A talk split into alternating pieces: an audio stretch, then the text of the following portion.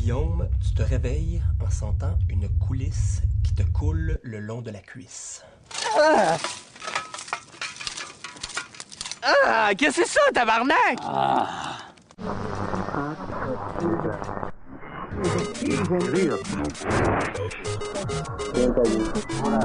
Paladin niveau 66. Archimage 55. Ok. Vous avez, euh, vous continué à jouer euh, toutes les semaines depuis 15 ans.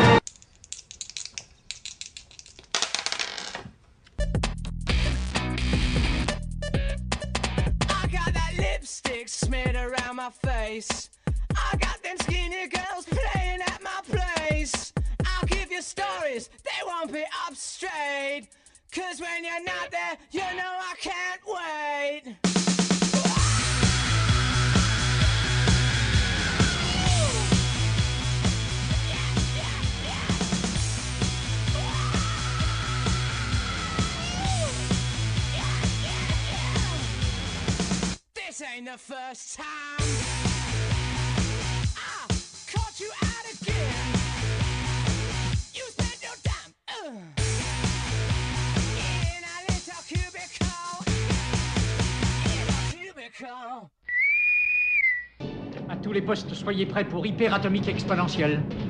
Scotty, il me faut la puissance maximum.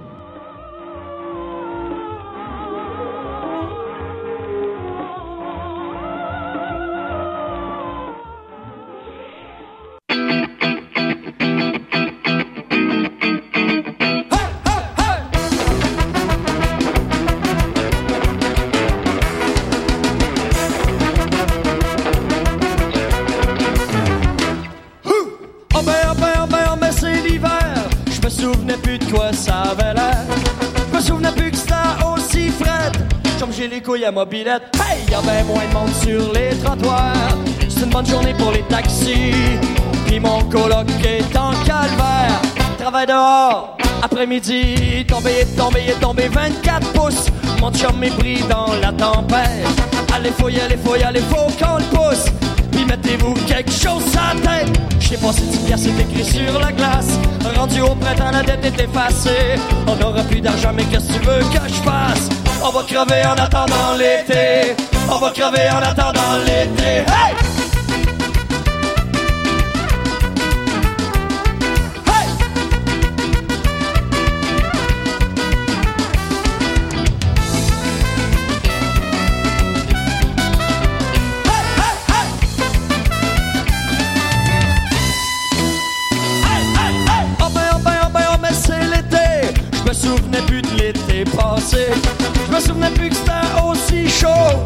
Jamais la météo. Ah oui, y a plein de monde sur les trottoirs.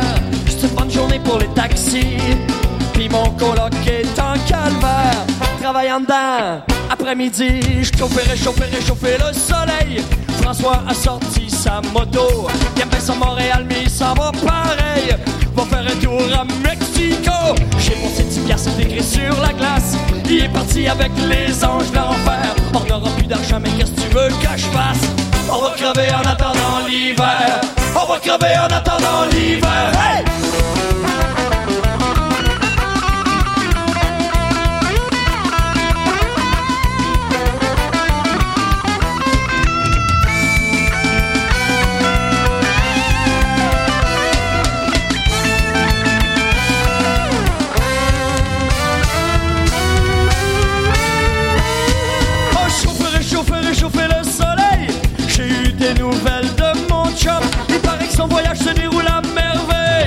Ramène une bouteille de rhum. Oh, j'y ai passé 10 piastres, écrit sur la glace. Il est parti avec les anges d'enfer. On n'aura plus d'argent, mais qu'est-ce que tu veux que je fasse? On va crever en attendant l'hiver. On va crever en attendant l'hiver. Hey!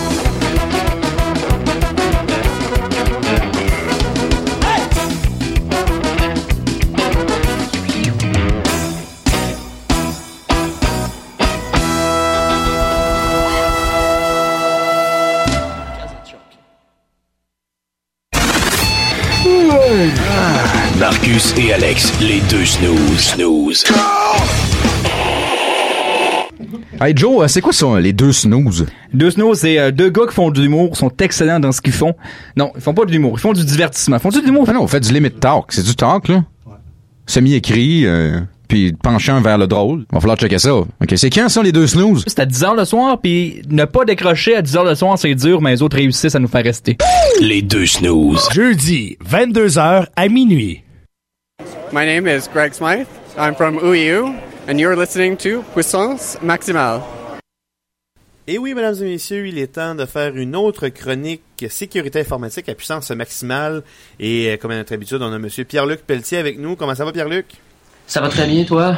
Et ça va très bien. Et là, euh, on va parler d'un sujet, en fait, faire un lien avec la première émission qu'on a fait à CJMD, où on a parlé de cellulaire, moi, puis Andrew, on a surtout parlé des, des titres de plateformes et tout, un peu des appareils, mais euh, il y a aussi une dimension sécurité à tout ça. Des fois, les gens y pensent pas, mais un téléphone, ça peut avoir des problèmes de sécurité euh, informatique aussi. Et alors, tu vas nous parler de ça aujourd'hui. Oui, exactement. C'est sûr qu'un téléphone, on l'a toujours dans notre poche. Euh, C'est exactement euh, le, le genre de choses qui est super pratique. Euh, on est toujours connecté, c'est vraiment le fun. Sauf que euh, ce qu'on se rend pas compte, c'est que de plus en plus, ben, on, est, on accumule de l'information vraiment sensible sur nous-mêmes, euh, sur les autres, sur nos amis aussi peut-être. Euh, et puis, euh, ben, c'est important d'avoir euh, d'avoir un certain niveau de sécurité pour éviter de se faire piquer cette information-là et euh, ou carrément se faire voler son téléphone. hein. Ça peut arriver aussi. Donc, euh, ben, c'est ça que c'est ça qu'on va parler aujourd'hui. Est-ce qu'il y a une plateforme, Pierre-Luc, au niveau de la sécurité informatique qui est plus sécuritaire qu'une autre? Ben en fait oui, euh, mais il faut vraiment pas partir du principe que tu sais euh, en fait la, la, vraie, la vraie réponse est oui, euh, le BlackBerry est un petit peu meilleur. Euh, surtout avec la, la dernière euh, le dernier euh, le dernier OS là qui est BlackBerry euh, 10 là. Euh, donc euh, qui permet justement de donner des droits ou de retirer des droits, c'est surtout ça qui est important, retirer des droits aux applications. Euh, donc, même si les applications auraient besoin ou en tout cas considèrent avoir besoin de- d'accéder à toutes, euh, tous vos contacts, ben euh, vous pouvez empêcher ça. Donc ça c'est ça c'est c'est- c'est nouveau. Puis en fait moi je, honnêtement je comprends pas pourquoi euh, toutes les tous les téléphones ne font pas ça Euh, parce que c'est quand même nous l'utilisateur puis c'est nous qui a le droit de en fait qui, qui, qui a le dernier mot en fait qui devrait l'avoir en tout cas. Parce qu'on rappelle, on rappelle aux gens que quand vous installez une application sur votre téléphone cellulaire, euh, habituellement, il y a toujours une, euh, une petite fenêtre qui apparaît en disant, ben vous, de, est-ce que vous permettez à l'application, euh, finalement, pour installer, en fait, vous devez autoriser l'application à avoir accès à certains trucs sur votre téléphone. Oui, Euh, donc ça va lister euh, toutes les informations auxquelles euh, l'application va avoir besoin. Donc euh, ça peut être, comme je disais, vos contacts, ça peut être l'accès à Internet, ça peut être euh, vos euh, journaux de, de- en fait, euh, les logs de votre téléphone, donc euh, quel appel vous avez fait, euh, vos SMS, euh, vous permettre d'envoyer des SMS aussi. Peut-être que c'est des applis qui, qui, qui pourraient permettre ça. Euh, si vous voyez que ça- c'est vraiment des choses qui vous demandent qui ont vraiment pas de sens, vous, êtes- vous voulez juste installer un petit jeu tranquille, puis vous demandez accès à, à vos SMS, ben c'est pas supposé. Donc euh, ça c'est c'est sûr qu'ils vont faire logique. quelque chose. euh, ouais, ils vont faire quelque chose de pas, de pas clean avec vos SMS. Là. OK, ça fait que là, au niveau BlackBerry, tu me dis que c'est plus sécuritaire. Euh, mais tu sais, euh, on entend souvent parler des, utilisateurs, euh, les utilisateurs, pardon, des produits Apple. Chez Apple, on n'a pas de problème. Vous pognerez pas de virus avec les ordinateurs Apple. Mais qu'est-ce qu'il y en est des téléphones? Ben c'est vrai euh, ils ont une petite comment dire ils ont un petit plus chez Apple. Ben je pense que la plupart des gens la, connaissent, c'est que chez Apple, ben, en fait tout est vérifié. En fait les applications sont vérifiées. Donc euh, avant d'être mis là chez euh, ben, sur iTunes, euh, dans, le dans le, en fait pour, pour pouvoir télécharger l'application, en fait il y, a, un certain niveau de vérification. C'est pas parfait du tout parce que c'est juste on regarde vite fait qu'est-ce que ça fait puis si ça fait rien de, de, grave ben on laisse on, laisse passer sauf que on, oublie qu'il y a souvent des parties côté serveur en fait euh, euh, donc sur euh, sur une application euh, comme bah, comme euh, comme chez Apple donc c'est à dire qu'on va télécharger une, une application qui faisait qui, qui fait rien là au moment où on se parle de, de très illégal sauf que euh, peut-être qu'à partir d'une certaine date ben, cette même application là va, va télécharger du nouveau code puis euh, va exécuter euh, toutes sortes de choses malicieuses donc, euh, c'est à faire attention aussi. Là. En fait, c'est à prendre avec un, un grain de sel, là, cet argument-là. Mais c'est sûr qu'il y a une petite vérification de plus que qu'Android n'a pas, par exemple. OK. Euh, je, on, on- allons véri- véritablement dans les sécurités par rapport au smartphone. À quoi il faut penser quand on pense sécurité? Ben, je pense que déjà pour commencer, c'est important de ne pas router son téléphone parce que euh, en fait, euh, si on route son téléphone, en fait, on, on, on explose carrément la, la, sécurité qui a été mise en place dans l'OS de notre téléphone. Quand on parle Donc, de router, euh, Pierre-Luc, euh, pour ceux qui savent pas c'est quoi, en quoi ça consiste? En fait, le but, c'est de réussir à euh, détruire la coquille sécurité de l'OS pour pouvoir prendre le contrôle total de son téléphone. Ce que ça veut dire, c'est qu'après, euh, ben, j'ai vu des amis qui ont euh, carrément installé du Linux là-dessus ou qui ont, ben, en fait, ben, fait, on fait carrément ce qu'on veut. En fait, on devient plus plus utilisateur, mais vraiment comme administrateur de notre téléphone. Okay. C'est-à-dire qu'on peut, euh, on peut jouer, on peut regarder tous les fichiers, même les fichiers importants de l'OS, tout ça. Euh, donc, euh, c'est... Ça a quand même un côté intéressant ça a un côté intéressant parce que ça ouvre plein de portes. Puis justement ben, tout ce qui est euh, ben, en fait les, les, les ceux qui ont des euh, iPhones euh, vont euh, savoir que euh, router son téléphone ça veut dire pouvoir télécharger des choses justement en dehors de iTunes en dehors de, de, de du, magasin d'applications habituel. Ça veut dire aussi ça veut dire donc télécharger des trucs qui qui n'ont pas été vérifiés. Donc on perd ce niveau de sécurité là puis aussi, en même temps, il faut penser que quand on fait ça, je crois qu'avec la plupart des vendeurs de téléphones, ça vient de... Habituellement, notre garantie euh, devient échue quand on fait ça habituellement. Ah oui, carrément. Vous aurez plus le support sur quoi que ce soit, euh, à moins que vous ayez vraiment un problème matériel, puis il faut pas qu'ils regardent en dedans pour, se rendre compte que c'est routé. Mais euh, non, c'est, vraiment pas... Euh, vous, sortez vraiment du standard, puis ce sera pas supporté, ça c'est certain. Excellent. Au-delà du routeur, euh, de, pas du routeur, mais du routage, disons, euh, d'appareils. Euh, mm-hmm. D'ailleurs, je vais ajouter, les... c'est, oui. c'est ce que les gens euh, en fait appellent habituellement le jailbreaking. Okay. Donc, euh, dépendamment, c'est le routing ou le jailbreaking, dépendamment de la plateforme. Hein.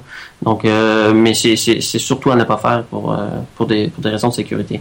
Mais sinon, effectivement, on a ben, le vol pur et simple de son téléphone, c'est-à-dire qu'il faut il faut s'assurer que les données euh, sensibles qu'on a soient inaccessibles par, euh, par une personne qui connaît pas votre code. Donc, euh, s'assurer que, ben, par exemple, si vous avez une carte SD, vous, vous, mettez de l'information sur votre carte SD, on peut la sortir de ce téléphone-là. Donc, même, si votre téléphone a un mot de passe, euh, il est verrouillé au moment où la personne le, le vole, ben, elle pourrait toujours juste enlever la carte SD. Euh, bon, ça, c'est pas dans le cas des Apple, hein, c'est vraiment la plupart des Android qui ont ça. Oui. Euh, mais euh, donc c'est ça, ça va. En fait, euh, c'est une carte SD, donc c'est de la mémoire toute simple. il peut la mettre dans, dans un autre dans, dans, un autre périphérique puis accéder directement sur sa machine. Donc ça, c'est à faire attention. Donc il faut idéalement chiffrer ces informations-là. Donc les informations, il y, a des, y a des outils pour ça. Souvent c'est souvent c'est des outils, en fait des applications payantes. Ok. Donc, donc ça, crypter finalement nos données. Ouais, donc le, le but c'est que il euh, y, y, a un mot de passe euh, additionnel là, qui, qui, est nécessaire pour accéder à ces, à ces données, euh, ces données plus importantes là, des, des photos, je sais pas, des photos compromettantes ou euh, des informations bancaires ou ce genre de choses là. C'est ça, donc, parce qu'on rappelle aux gens qu'il faut quand même, il faut pas garder de, de photos. de ses fesses là, sur son téléphone. Ouais, exactement. C'est vrai que c'est aussi un, un, comportement assez répandu d'envoyer par SMS à. Le fameux sexto, là. Ouais, ouais, ouais. Donc euh, ça c'est euh, c'est un petit peu et beaucoup dangereux euh, si l'un ou l'autre des deux téléphones se fait se fait piquer. Donc il faut, faire, il faut faire attention à, à, notre intimité aussi. Ouais, Donc, ouais. Bien, bien, évidemment pas laisser pas laisser traîner son téléphone, toujours avoir un mot de passe. Je pense que c'est la base. Là. Oui, oui, ça c'est vraiment la base. Après ça, bon, il faudrait aussi s'assurer d'avoir une application vraiment dédiée à la sécurité. Donc il y en a qui sont gratuites. Euh, sans nommer de nom, euh, je vous dirais qu'il y a beaucoup de, en fait, il y a beaucoup d'applications que les, les éditeurs d'antivirus font, euh, gratuits. Donc, je vous, je vous suggère d'aller vers euh, l'un ou l'autre, en fait, euh, d'une justement un éditeur d'antivirus que vous connaissez. Euh, vous regardez un peu sur Internet, voir si c'est correct, mais il n'y a pas de, il a pas de raison pourquoi ce serait, ce serait, ce serait pas correct. Ils sont, elles sont toutes à peu près pareilles, c'est-à-dire qu'elles vont justement donner ben, le, le, côté antivirus, c'est-à-dire qu'ils vont vérifier les applications pour s'assurer qu'il n'y a pas de virus dedans, euh, mais aussi euh, ben, éventuellement euh, justement le, le, le côté chiffrement ou le côté aussi pour pouvoir retracer son téléphone aussi, c'est très important. Oui, Donc, parce qu'il y, y a quand même pas mal d'applications sur le marché qui nous permet euh, justement de pouvoir euh, retracer notre téléphone s'il est volé ou perdu tout simplement. Ouais, c'est ça. Je pense même que c'est euh, c'est à même dans, dans le système d'exploitation depuis Bon. Apple. euh, je sais pas, je pourrais pas dire quelle version. là. Peut-être que euh, les auditeurs le sauront. euh, certains auditeurs le sauront plus que moi. Moi, dans le cas de mon, euh, j'ai mon, j'ai le Galaxy S4, moi maintenant euh, comme téléphone cellulaire Mhm. et euh, avec euh, la version d'Android qui venait avec le téléphone, c'est automatique maintenant. C'est comme les, les task killers qu'on avait sur Android là, pour euh, euh, fermer les applications. Ouais, fallait le avant. télécharger. ouais. Mais maintenant, c'est rendu, euh, c'est plus d'options. euh, Quand si on peut parler avec euh, le, le langage des automobiles, c'est rendu euh, des De trucs série. de base là, de Ouais. série là, avec les avec les téléphones. Il faut faire aussi attention. Pierre-Luc, aux connexions qu'on a avec nos téléphones, parce qu'on rappelle que oui, on a des connexions via le- les ondes cellulaires, mais il y a toujours possibilité d'être connecté via satellite pour le GPS, le Bluetooth, le Wi-Fi. Ouais, c'est sûr que euh, quand vous êtes sur Wi-Fi, sur Wi-Fi, euh, c'est sûr que c'est beaucoup moins sécur que si vous êtes sur euh, sur cellulaire. Votre cellulaire, c'est chiffré d'une certaine façon que bon, c'est pas c'est pas complètement à toute épreuve, mais c'est vraiment mieux que, que le Wi-Fi justement. Donc, lorsque vous branchez, c'est ça en sans fil. Euh, vous savez pas nécessairement sur quoi vous vous branchez. Il y a toutes sortes de failles, donc je pourrais faire un autre, euh, une autre chronique là-dessus au complet. Mais il faut savoir qu'il y, y a- potentiellement beaucoup de failles, surtout si vous êtes sur un réseau qui n'a pas de mot de passe. Donc un, un genre euh, un McDo ou un, Starbucks euh, qui sont euh, ou n'importe quel restaurant qui aurait euh, qui donnerait un, service de, de, de, de, réseau sans fil comme ça euh, gratuit. À ce Ben, moment-là, il faut se méfier des opérations qu'on fait quand on est branché sur ce genre de réseau-là. Exactement. Donc tout ce qui est bancaire, on oublie direct. Euh, moi, euh, ce que je fais, c'est que je me désactive euh, carrément euh, le sans fil et je reviens sur du cellulaire, même si c'est euh, plus lent. Je m'assure de, de, de ma sécurité comme ça si j'ai quoi que ce soit d'un peu critique à, à faire. Donc ça c'est pour le ça c'est pour le sans fil. Mais il y a aussi le Bluetooth qu'on oublie. Euh, c'est en 2005, c'est comme ça qu'avait euh, qu'avait perdu ses, ses, euh, son carnet d'adresse. euh, Paris Hilton euh, s'était fait voler son son carnet d'adresse comme ça via Bluetooth. Donc ça c'est puis c'est pas réglé en fait euh, Bluetooth c'est en fait c'est souvent mal implémenté. Euh, c'est pas un protocole parfait non plus.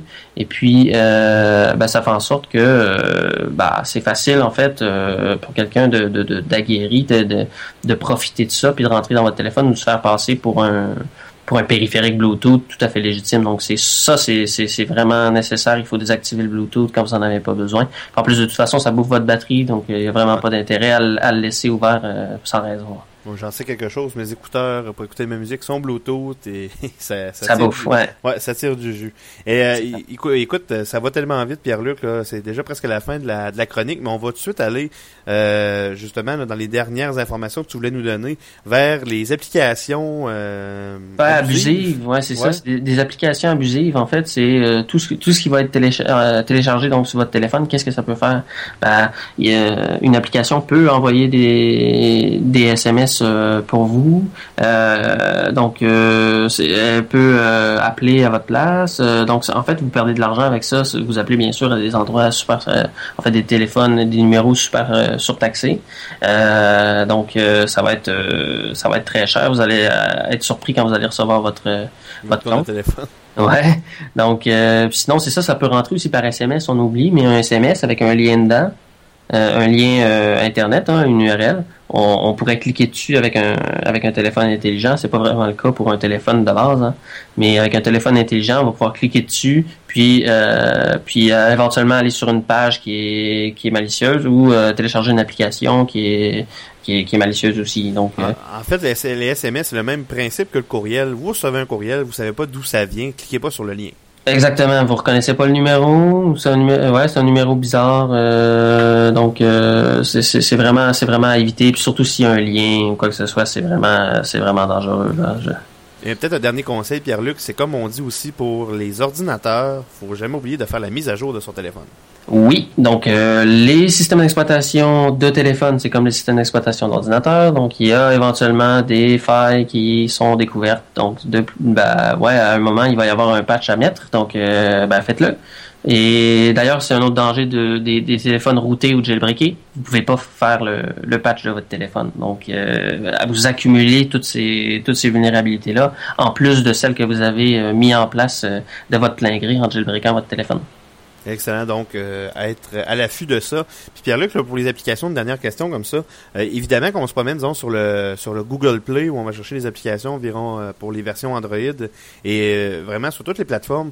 euh, il faut si on vérifie aussi si c'est un éditeur reconnu, si c'est un éditeur connu d'applications, déjà là, on peut déjà se donner une idée que ça va mieux ça va mieux aller que quelque chose d'obscur apprécié à une étoile et demie sur sur le magasin. Là. C'est ça. Puis si vous avez le moindre doute, euh, regardez sur Google. Vous allez, si s'il y a vraiment un problème, c'est sûr que vous allez euh, vous allez trouver. Euh, mais restez ouais dans, dans les sentiers battus quand même là, question de pas euh, de, de de pas avoir de problème ensuite. Excellent. Écoute, merci beaucoup Pierre-Luc pour encore cette, euh, cette superbe chronique qui nous a encore beaucoup appris sur euh, la sécurité informatique. Merci beaucoup d'avoir été là à l'émission et euh, on se dit au mois de novembre. C'est clair. Ben ça fait plaisir. Salut Michael. Merci Pierre-Luc. CJMD 96.9, la radio qui s'implique dans sa communauté.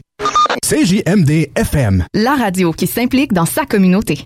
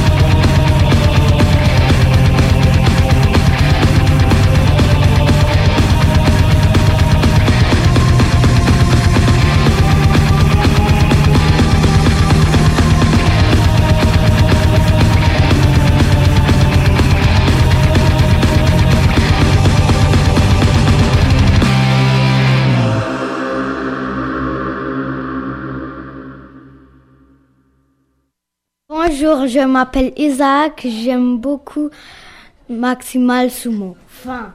Et oui, de retour à puissance maximale après euh, notre chronique sécurité informatique avec Monsieur Pierre-Luc Pelletier. Et vous avez entendu en musique euh, tout de suite euh, après la chronique X 1, 2, 3, 4 de Arm Cannon, un autre excellent groupe de reprises de musique de jeux vidéo. Et là, mesdames et messieurs, comme on vous a promis en, dé- en début d'émission, mon Dieu, c'est C'est ton micro, ça, Mike. Ok. Non, c'est pas ça, parce que la musique, la musique d'ambiance sonne euh, très fort dans mes oreilles. J'ai vraiment fait le saut. Alors, comme prévu, mesdames et messieurs, euh, on vous a parlé, qu'on allait vous parler justement de- d'un événement ludique euh, hors du commun. On va parler de New York Comic Con avec Monsieur Julien Materne et euh, Marie-Camille Carrier. Salut tout le monde, comment ça va? Salut, salut. Euh, effectivement, on vient de New York. Euh, on s'est passé la fin de semaine là. New York Comic Con, qu'est-ce que c'est? Euh, New York Comic Con, il y a deux choses. Il y a New York Comic Con et c'est fait pas partie de New York parce que j'aime pas New York, mais j'aime New York Comic Con. Bon. Ben, J'avoue qu'une convention, à la base, c'est, on est dans un monde à part là, pendant ces, pendant ces conventions-là. Non, tout à fait. Je veux dire, on n'est pas juste sorti de New York pour s'amuser. Euh, dans le fond, le comme j'allais le dire, New York Comic Con, euh, pour ceux qui sont familiers avec la scène des conventions canadiennes québécoises, faites fois 1000. Euh, on parle de 90 000 personnes pendant 4 jours. Euh, la plus gros, le plus gros événement du genre à l'est, euh, on a San Diego Comic Con à l'ouest. À l'est, c'est New York Comic Con qui est quand même moins gros que San Diego. En Mais- général, les deux événements où est-ce qu'il y a des annonces par les grosses compagnies, c'est à San Diego et à New York Comic Con. Généralement, San Diego est rendu plus TV. Je dirais que New York est rendu plus jeux vidéo et beaucoup euh, les compagnies de comics ont beaucoup annoncé leurs trucs là-bas aussi parce que on rentre dans la saison avant les fêtes. Euh, donc c'est là qu'on vend des bébelles, des figurines, des ci, des ça. Fait que si on veut annoncer nos nouvelles figurines, on veut annoncer nos nouveaux livres, on veut annoncer aussi tout ce qu'on nos nouveaux jeux vidéo. C'est stratégique au niveau des dates, étant donné que New York Comic Con, c'est au mois d'octobre. Donc, euh, c'est souvent le mois où est-ce que déjà les achats pour Noël se préparent euh, pour les sorties et tout. Mais j'avoue que là, ouais, effectivement, là, juste un peu avant Noël, ça vaut vraiment la peine euh, à ce moment-là. Mais là, euh, Comic Con, il y a du monde qui sont allés à Montréal qui connaissent un peu euh, qu'est-ce qui se passe là-bas. Donc, en gros, gros, gros événement, habituellement, c'est la salle marchande qui est énorme. Oui. Qui a du dealing pas mal. Ah ben, je donner une idée. Qui s'appelle une showroom là-bas. Euh, Là-bas, c'est une showroom parce que oui, il y a des marchands dans la salle marchande, en guillemets. Euh, le- la différence majeure, c'est que c'est plus exposant. Marvel va avoir son gros boot, euh, quelque chose de gigantesque avec une photo de- du film de Thor. On va avoir euh, Ubisoft qui annonçait Watch Dogs, qui annonçait le nouveau Pirate des, Ca- des Pirates des Caraïbes. Hey, tang! le nouveau Assassin's Creed, j'étais pas loin. Ouais, c'est ça. Ben donc. Mais aussi qu'on peut commencer à jouer en multijoueur en primeur, euh, qui était même commenté par euh, un équivalent de puissance maximale américain, j'imagine. Euh, Il y a pas d'équivalent. Disais, la- la- la- l'avenir le dira peut-être que puissance maximale pourra commenter euh, des tournois de jeux qui sont même pas encore sortis. Qui sait, qui sait. Euh, un jour à des conventions. Ben, peut-être au Geekfest. Peut-être au Geekfest. Un jour. On sait On jamais. sait pas, effectivement. L'ampleur reste un peu différente on, par va, contre. on va être là, ça c'est sûr. Là. On, On, voir, euh, on, on y a quand même autant de monde que le Canada au complet dans une ville. Québec, c'est un million de personnes. Je tiens à préciser. Mais euh, là, annonce de jeu et tout. Là, moi, c'est une question que je me pose. Mais juste pour revenir un peu sur la, la- le showroom et la, le- le- le- le ch- le- l'artiste, la, la chambre des artistes, dans le fond, la salle des artistes. La salle des artistes, on peut y passer facilement 4 à 5 heures avant de faire le tour. Le Artist Alley, c'est vraiment Le- à part. Et le showroom, en tant que tel, je dirais deux jours, on peut manquer des choses. Le New York Comic Con, ça se passe au Javits Center de New York. C'est sur trois étages. Je sais pas c'est combien de pieds carrés, là, mais c'est C'est vraiment gigantesque. immense. Ben, moi, juste immense. trois étages, euh, ça me dit que c'est beaucoup. c'est beaucoup. Ouais, ça, la- En fait, la question que j'ai euh, par rapport au dealer's room, au showroom, on a-tu, ça vaut-tu vraiment la peine de payer une passe Comic Con pour aller. Oui, euh, on- disons, disons que tu restes à New York. Là. Quand on fait le voyage de Québec jusqu'à New York, là, c'est pour l'événement en général. Mais est-ce que ça vaut la peine de payer des sous pour aller magasiner là-bas? Y a-tu des deals vraiment? Il y a, des, beaucoup d'exclusivités qui C'est ça. sont euh, au New York Comic Con, oui. On peut acheter des trucs longtemps en avance, qu'on avait le, le bout de Koto Butuya. En tout cas, Koto, on appelle ça Koto. Koto Bouya. Ouais, ceux qui collectionnent les figurines euh, feront le lien. Euh, ou si on peut acheter finalement les figurines quasiment un mois avant leur sortie. Euh, ou des trucs qui, qui sont même plus trouvables. Ça, c'est les figurines euh, qu'on parle. Je pense c'est les figurines de super-héros, mais style manga? Ouais, Ok. il y en sort beaucoup, mais ils font beaucoup de Star Wars, c'est le réaliste. Euh, Il y avait Square Enix qui avait un bout où est-ce qu'on pouvait acheter aussi des figurines à l'avance. Il y a beaucoup d'exclusivités aussi, des trucs que vous pouvez pas aller avoir ailleurs que là, comme mettons une petite figurine de Stanley. Euh, on peut trouver des bons deals aussi sur certains produits, comme généralement c'est une parce que c'est directement du, euh, du fournisseur. Donc Bandai était là avec des, des Gundam, des robots, des modèles réduits Gundam Oh yeah. à prendre 20-30 pièces sous le prix des magasins normaux. Moi, je connais quelqu'un qui devait être content. Euh, je n'ai pas acheté, mais Ah. euh, le boot était très intéressant. D'ailleurs, ils ont fait le, ils ont présenté une exclusivité qui était le, le Zazabi, euh, modèle, je pense, c'est le Perfect Grade, qui genre la grandeur d'un enfant. Et je Euh, dirais c'est- ça- c'est un peu ridicule. Je dirais ça diantre. Diantre. On a les photos de ça. Euh, ensuite, euh, comme si par rapport à ce qui nous intéresse plus ici, aux jeux vidéo, il y a aussi beaucoup d'annonces. Quelqu'un qui est un tripeux de jeux vidéo, un tripeux euh, aussi de comic book, va y trouver son compte parce que c'est pas seulement le showroom, c'est pas seulement euh, quand j'ai euh, aussi les artistes, parce que oui, on reviendra aux artistes parce que c'est un peu à part la, la Ligue des artistes de Comic Con New York. Ce qui est intéressant aussi, c'est qu'il y a beaucoup de conférences de professionnels. C'est pas la conférence, c'est que deux, trois personnes qui se connaissent à peu près ça vont parler de cosplay. Ici, on parle, comme par exemple, c'était Warner Brothers. Warner Brothers faisait la conférence sur Batman Arkham Origin. Et on avait les voice actors. D'ailleurs, Andrew Winpron posté sur le site Puissance Maximale Pax- Maximol, Maximal. Maximal, nous postait euh, justement le, un feed YouTube qui a été filmé pendant la conférence où l'acteur qui a repris le rôle du Joker pour ça Ben oui, lit parce que, un euh, monologue tiré de Killing Joke euh, et qui explique comment il a, il a réalisé qu'il parce que quand on- apparemment quand on est voice actor puis ça qu'il expliquait pendant la conférence pour une compagnie de jeux vidéo on ça marche par nom de code. Fait que lui il avait le projet X puis il jouait Jack.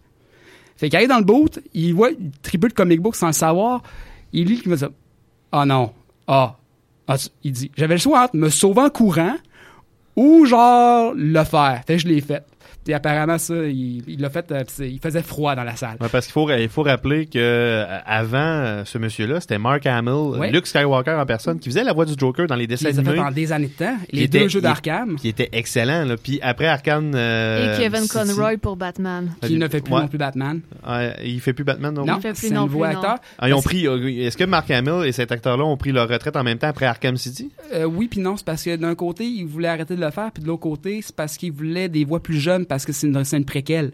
Ah, ok, ouais. Pour Donc, il voulait des voix d'un Batman moins sûr de lui, un Batman moins Mais, établi, euh, un Joker qui vient de devenir fou. Mais il est solide. Le nouvel acteur, le nouvel, euh, le nouvel voice actor, là, sans farce, là, il est solide. Le lien est sur la page Facebook. Oui, donc allez cliquer là-dessus et avoir aussi la chienne qui a toute la salle. Non, sans Euh, farce. D'ailleurs, euh, le meilleur call de tout le Comic Con, c'est fait à ce panel-là. Euh, Carl Grove venant de la foule, où, est-ce que NetherRealm Studio est intervenu pendant la conférence de Warner Bros. dire oui, on se mêle au projet Arkham City et on s'est demandé pourquoi et quelqu'un a crié Scorpion DLC. Mais non, c'était pour la version tablette de Arkham City. Ah, d'accord. Qui s'en vient à grands pas et qui va être un jeu un peu différent, euh, ce qu'il annonçait, qui va être euh, plus action, combat que euh, le jeu. Il dans ce qu'il laisse donner des séquences d'action sur le go pour les fans de portable. Ah, ok. C'est ce qui- c'est le plan de match. Ça, c'est un gros titre que tout le monde attend. Mais là. Il y a quel- aussi le reveal du dernier assassin qui est un nouveau personnage. Euh, je pense que c'est de Shockitioner. C'est un jeu de mots avec Shock et Executioner. Euh, Aussi que, dans le fond, on voit comment Batman ramasse ses gants électriques euh, qu'il y a euh, dans Arkham City version Wii U et Ok. euh, qui va avoir dans le jeu aussi, qui va changer un peu le gameplay. Ils disent qu'il essaie de donner une, une espèce de feeling Mega Man, aussi que tu bats, tu bats un boss et tu as une nouvelle arme. Ah, ok. Et le bon. multiplayer. Faut pas oublier le multiplayer. Ah. On a aussi bon. droit aux euh, conférences de Marvel avec Lego euh, Marvel Heroes. Euh, fan de GTA, commence à jouer au Lego. Ouais, hein? Sérieusement. Parce qu'on avait vu des annonces il y a une couple d'années, mais là, là. 100 personnages jouables, tous différents. Euh, New York en Tous Lego. pas très connu non plus. ouais, comme disait Marie-Camille, euh, Marvel, c'est comme les Pokémon. C'est quoi, non, il évolue? Non, non, c'est parce que t'en as plein que tu connais pas toutes. Débarrez-les tous. Ça Là, ressemble à ça. Une autre question qui va vous sembler, euh, c'est moins geek un peu comme question, c'est très terre à terre, mais ça peut être quand même intéressant pour les gens de le savoir, pour les gens que ça pourrait les intéresser d'aller là-bas. Faut s'attendre à payer combien pour un voyage Québec-New York en- avec notre passe? euh, La passe, c'était à 75 pour trois jours, je crois. Euh, dans le fond, il y a des dates précises dans l'année où est-ce qu'ils ils mettent euh, les passes en vente. Il faut absolument que vous vous garochiez sur Parce ces que c'est dates-là sold out, que c'est annoncé. ouais, vous parce pouvez pas, que pouvez pas rêver, ah, j'aimerais ça rentrer. Non, il n'y a plus de place. Non, là. Oubliez ça. ça, il n'y a C'est plus de sold place. out. C'est C'est sold sold out. out. C'est sold quasiment deux En mois à l'avance. premier, ce qu'ils commencent à mettre en vente, c'est les passes VIP, les passes 4 jours, parce que ça se tient sur euh, le jeudi, vendredi, samedi, dimanche. Ensuite, c'est les passes 3 jours. Ensuite, c'est les passes euh, pour euh, chaque journée euh, vendue à l'unité. Donc, dépendamment des journées que vous vouliez y aller, ou si vous voulez vous acheter la passe 4 jours ou 3 jours, les coûts peuvent varier. Mais pour le, le 3 jours, on avait payé combien? C'était 65 65 cette année. Ensuite, on peut compter quoi? L'hôtel dans la ville de New York qui est pas nécessairement peu cher. Mais on Si vous voulez être proche de- du centre de convention, c'est pas donné. Mettons que si vous êtes 3 ou 4 dans la chambre d'hôtel, attendez-vous à 300 dollars pour les tro- pour 3 jours environ 4 jours 300 dollars par personne ou en tout? par personne. Et là et C'est la- c'est plus euh, aux alentours de 400. Ouais, dépendamment 400. combien vous êtes dans la chambre. ouais. Euh, ensuite, pour l'auto, euh, ben ça, c'est ce qui va coûter probablement moins cher parce que l'essence aux États-Unis étant beaucoup moins cher qu'ici. Mais le on- stationnement par jour. Oui, le stationnement à New York, c'est 50 piastres, 150 à 170 piastres par jour. Aïe, aïe. Fait que Oui. vous rentrez l'auto et vous la, lou- et vous la laissez là.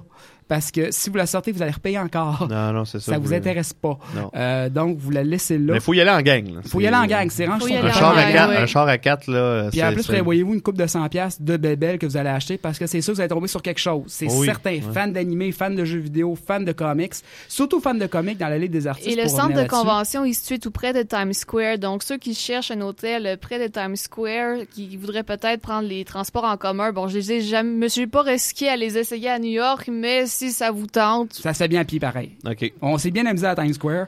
Faut, Euh, faut pas oublier un truc, par exemple, quand on s'en va là-bas, c'est il faut pas oublier d'avoir son passeport. effectivement. exactement. Monsieur Cassagan peut en témoigner. ouais, ça, c'est un petit- une petite pique là, à Andrew qui a eu un problème pour. euh, Son il, a, passeport. il a pas vraiment oublié en fait là. C'est les délais qui ont été très longs puis à cause de ça, Monsieur Castagan n'a pas pu y aller. Je peux pas m'en empêcher. Là, Désolé, Andrew me regarde Andrew. avec de la haine dans les yeux. il, pa- c'est Andrew dit pas de Ah, commentaire. là. d'ailleurs, C'est- un cas sans commentaire. Le- le- pour rendre Endo encore plus furieux, on pouvait essayer Killer Instinct à la Xbox One. Non, c'est Et pas, non, c'est 2. pas si Et. Bayonetta C'est 2. c'est Bayonetta 2 sur le Wii U. Ouais, euh, Bayonetta 2 sur la Wii U était disponible pour essai sur le Convention Floor. Parce que j'ai ador- j'ai adoré Bayonetta. Par contre, Andrew, concentre-toi euh. sur le fait que je n'ai pas pu l'essayer, la file d'attente étant trop longue. ben, c'est C'est cause que c'est sûr que c'est un un jeu vidéo sur le show. D'ailleurs, Ouais, c'est ça, c'est ça aussi là. euh, On a, on, euh, voyons, on avait Guillaume Foran, l'émission aussi qui nous parlait souvent quand il allait à PAX East. euh, du fait que les files d'attente sont longues. J'imagine que c'est Le- la même affaire le là-bas. là. jeudi, vendredi, c'est pas trop pire. Ça se fait très bien. Les journées mortelles, c'est la journée mortelle, c'est le samedi. Ben oui. Si vous voulez avoir une conférence majeure le samedi, deux heures d'avance. On s'est rendu une heure, quelques, une demi-heure d'avance pour aller voir la conférence sur euh, l'émission qu'on aime tous, euh, Archer, la saison 5, je crois, qui annonçait. Saison 6. Saison 6 d'Archer, euh, plein. Après ça, on dit, ben, on va attendre, c'est le panel euh, de DC sur le 75e anniversaire de Superman. Fait qu'on va être une heure et demie à l'avance. Eh bien, on a été arrêté juste avant de rentrer. Ah, ça c'est Donc, frustrant. prévoyez au moins le samedi deux heures d'avance. Pour ce qui est des jours de journée, je dirais une demi-heure, une heure, c'est suffisant. Euh, côté, on parlait de Conseil la... à savoir, c'est que entre les panels, ils ne vident pas les Non, salles. si vous pouvez rester assis toute la, la, la salle de panel Oh. principale pour rester toute la journée là, voir des annonces majeures se faire. Robot Chicken, d'ailleurs, on a eu le panel de Robot Chicken hilarant comme à chaque année. Il y a encore Macaulay Culkin. Oui, Encore quand Macaulay sur des Culkin. substances euh, euh, diverses et multiples, et ainsi que... Mais la vedette cette année, c'était Bracken Mayer, euh, une des voix dans Robot Oh, oui. Chicken, qui fait entre autres Boba Fett dans et l'émission. moi, j'ai, on a tellement ri parce qu'un fan, on, on se fait tout du petit, du petit geek, le petit nerd enragé, euh, tu sais, le stéréotype. de, oui, mais l'émission sera pas aussi bonne qu'avant. On l'a eu et ce n'était pas stagé. Il y a vraiment un gars qui est couru en avant, qui a commencé à engueuler Seth Green parce que Seth Green a un nouveau show à part de Robot Chicken. Ça va descendre la qualité de l'émission. Modern Dads. Ouais. Ça, ça va descendre la qualité de l'émission. Et là, Breaking Meyer dit, c'est parce que c'est pas la première fois que Seth Green a une émission à part de Robot Chicken, mais Ben c'est parce qu'ils ont juste pas marché. Ah. Mais c'est une bonne réponse à donner aux ça jeunes. finit qu'ils ont sorti le petit gars avec la sécurité. Ils ont coupé le micro, ils ont sorti le gars avec la sécurité parce qu'il s'ostinait, il voulait rien savoir. Mais Breaking Mail l'a pas lâché de l'autre du panel.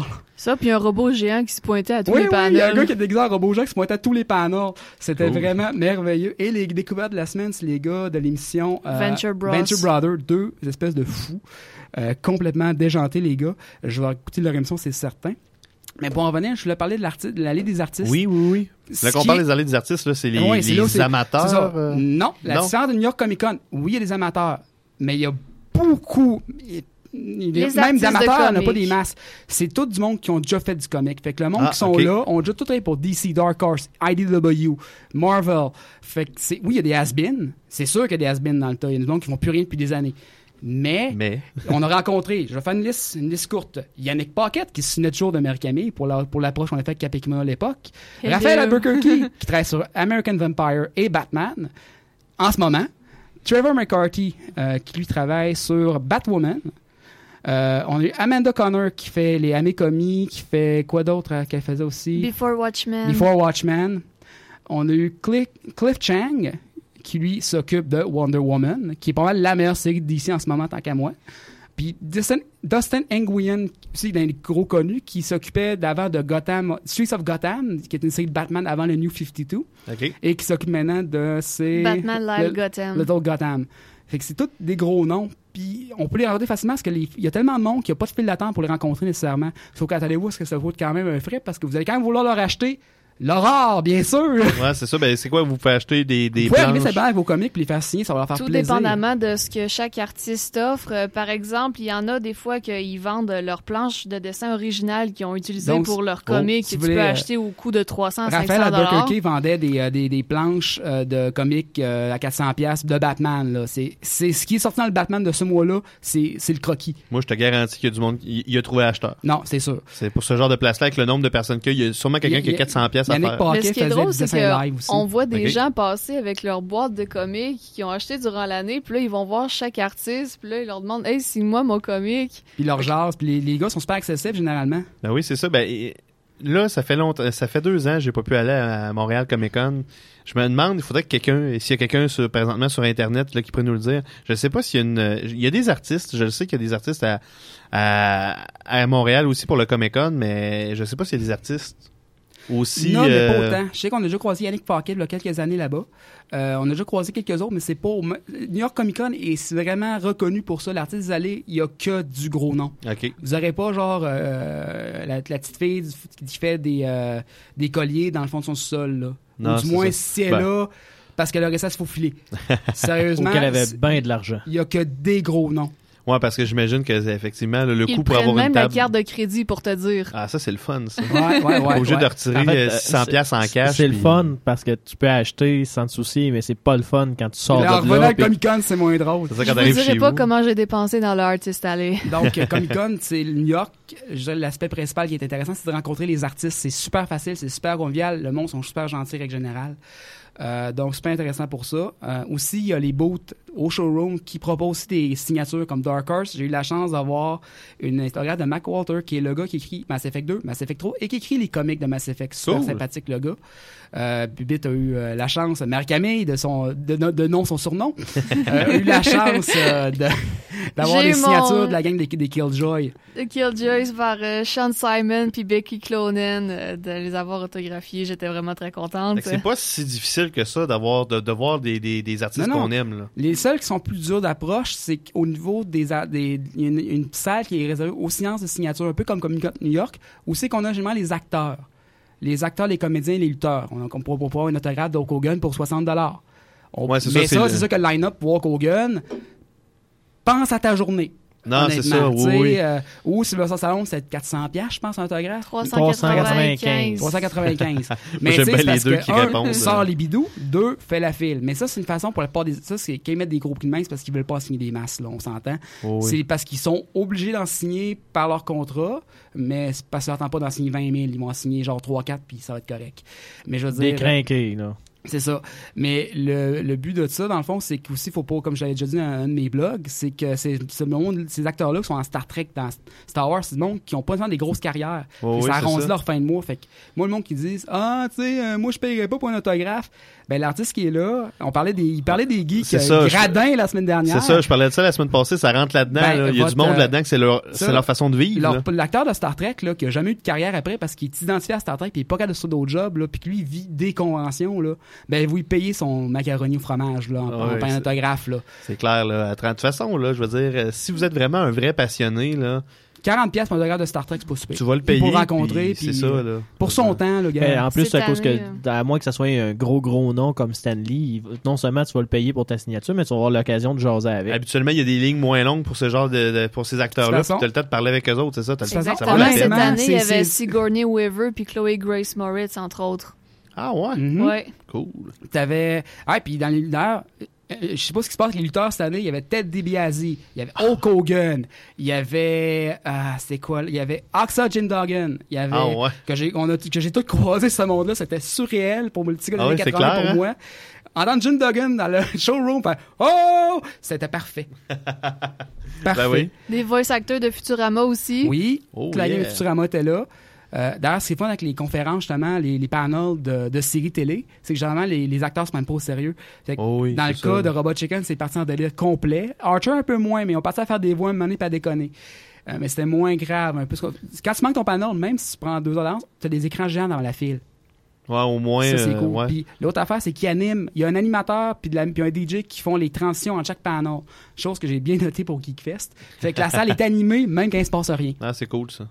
Mais euh, ce que moi ça en face là quand vous allez euh, pour les gens sur- euh, pour les auditeurs là si vous allez sur YouTube vous tapez une convention puis vous tapez panel vous, habituellement ils sont filmés par New York Comic Con, oui. et habituellement ils sont filmés par l'organisation ou par euh, un obscur euh, une obscure personne avec un cellulaire mais souvent vous pouvez avoir des bonnes qualités de, de vidéo pour voir justement des panels Ben, vraiment intéressants puis justement voir les les voice actors dans un univers euh, ils, ils lâchent leur loup, c'est vraiment le fun. J'avais vu un, panel à San- de Comic Con San Diego de la gang de Game of Thrones là, avec euh, Jason Momoa qui faisait Khal Drogo puis il a comme parti sur une chire de faire euh, de parler en Dothraki. euh, c'était malade là, c'était vraiment le fun. Puis c'est c'est vrai, c'est ça que je trouve intéressant dans ce genre de panel là.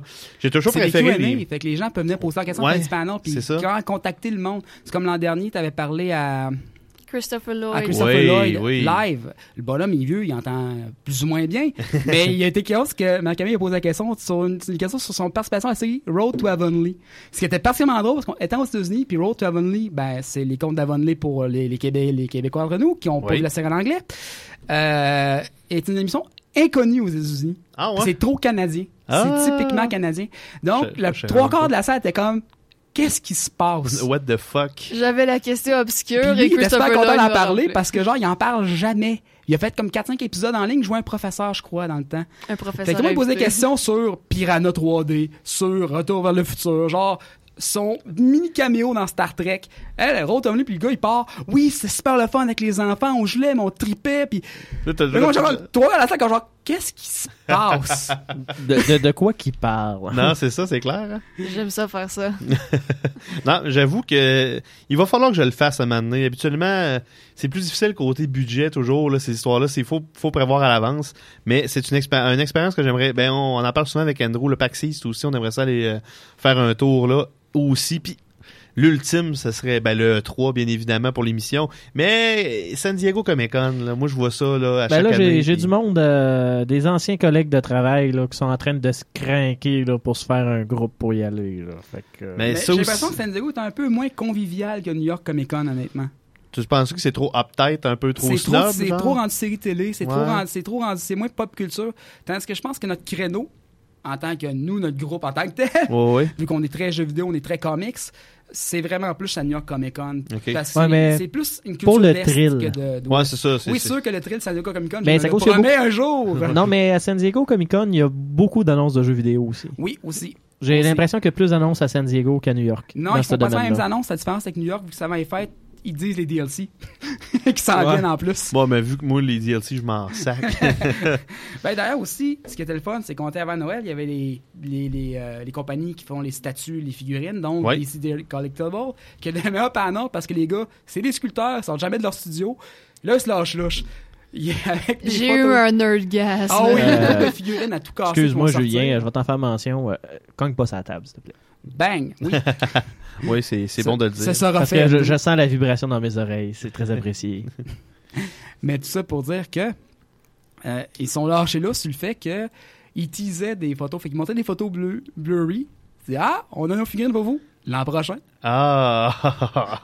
J'ai quatre mots pour vous autres. Harley Quinn, Bruce Tim. Oh. Voilà. Ouais, le créateur qui a fait un design pour une statue, euh, le créateur du personnage qui a fait une- pratiquement dans le, dans le fond, un design pour une série de statues noires et blanches de DC Collectible.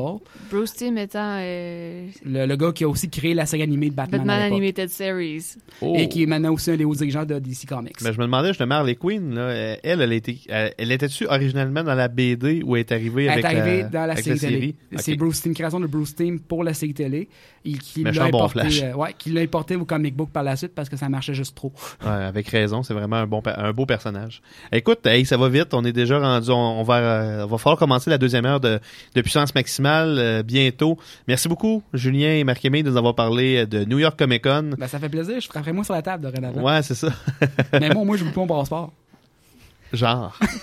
Vous pouvez maintenant aller vider vos chaudières de bave. Ouais, c'est clair. Ben, on a mis le lien sur euh, la page de puissance maximale si vous voulez aller chercher justement la prestation du, du doubleur du Joker pour euh, Arkham euh, je sais pas si- Origin. je sais pas si on peut mettre aussi une- un lien vers la- le, le site du Comic Con, question que le monde voit un peu de quoi ça a l'air. J'ai un feeling de. Sûrement qu'Andrew va pouvoir nous faire ça. euh, Aussitôt que je vais arrêter de me vider de mon sang. Ah, J'ai trop frappé fort sur la table, ça a Ouais. vibré jusqu'à ce. Jusqu'à Andrew- sang. jusqu'à Andrew. Ah, mais donc, merci beaucoup à vous deux de nous avoir parlé de cet événement geek, ma foi. euh, Gigantesque. euh, des plus invitants. Euh, ah, il va falloir que je pense à ça pour euh, une année euh, une année à venir, là, pour pouvoir aller faire un tour. Et moi-même. T'as pas le choix, tu viens l'an prochain. tu me dis ça, ça fait deux ans que tu me dis ça, by the non, mais là, c'est parce que j'ai acheté la camisole de force. Là. Ah, ok. Damn. D'accord. Et la cage. Bon, ben. C'est quoi ça, une cage à Mike Ça sert à quoi? Mettre un mic. pour l'amener à New York Comic Con. Donc, merci à vous deux. Donc, on va continuer en musique pour euh, nous amener tranquillement jusqu'à la deuxième heure de puissance maximale. Et là, Andrew va être content parce que c'est une, euh, une euh, chanson qui porte sur un thème qu'il aime bien, par un groupe qu'il aime bien. On parle de Random Encounter avec la chanson Sonic Sweet. Donc, plein, un, un mix finalement sur les musiques de Sonic. Vous entendez ça à puissance maximale sur les ondes de CJMD FM 96.9 à Lévis. CJMD 96.9 FM.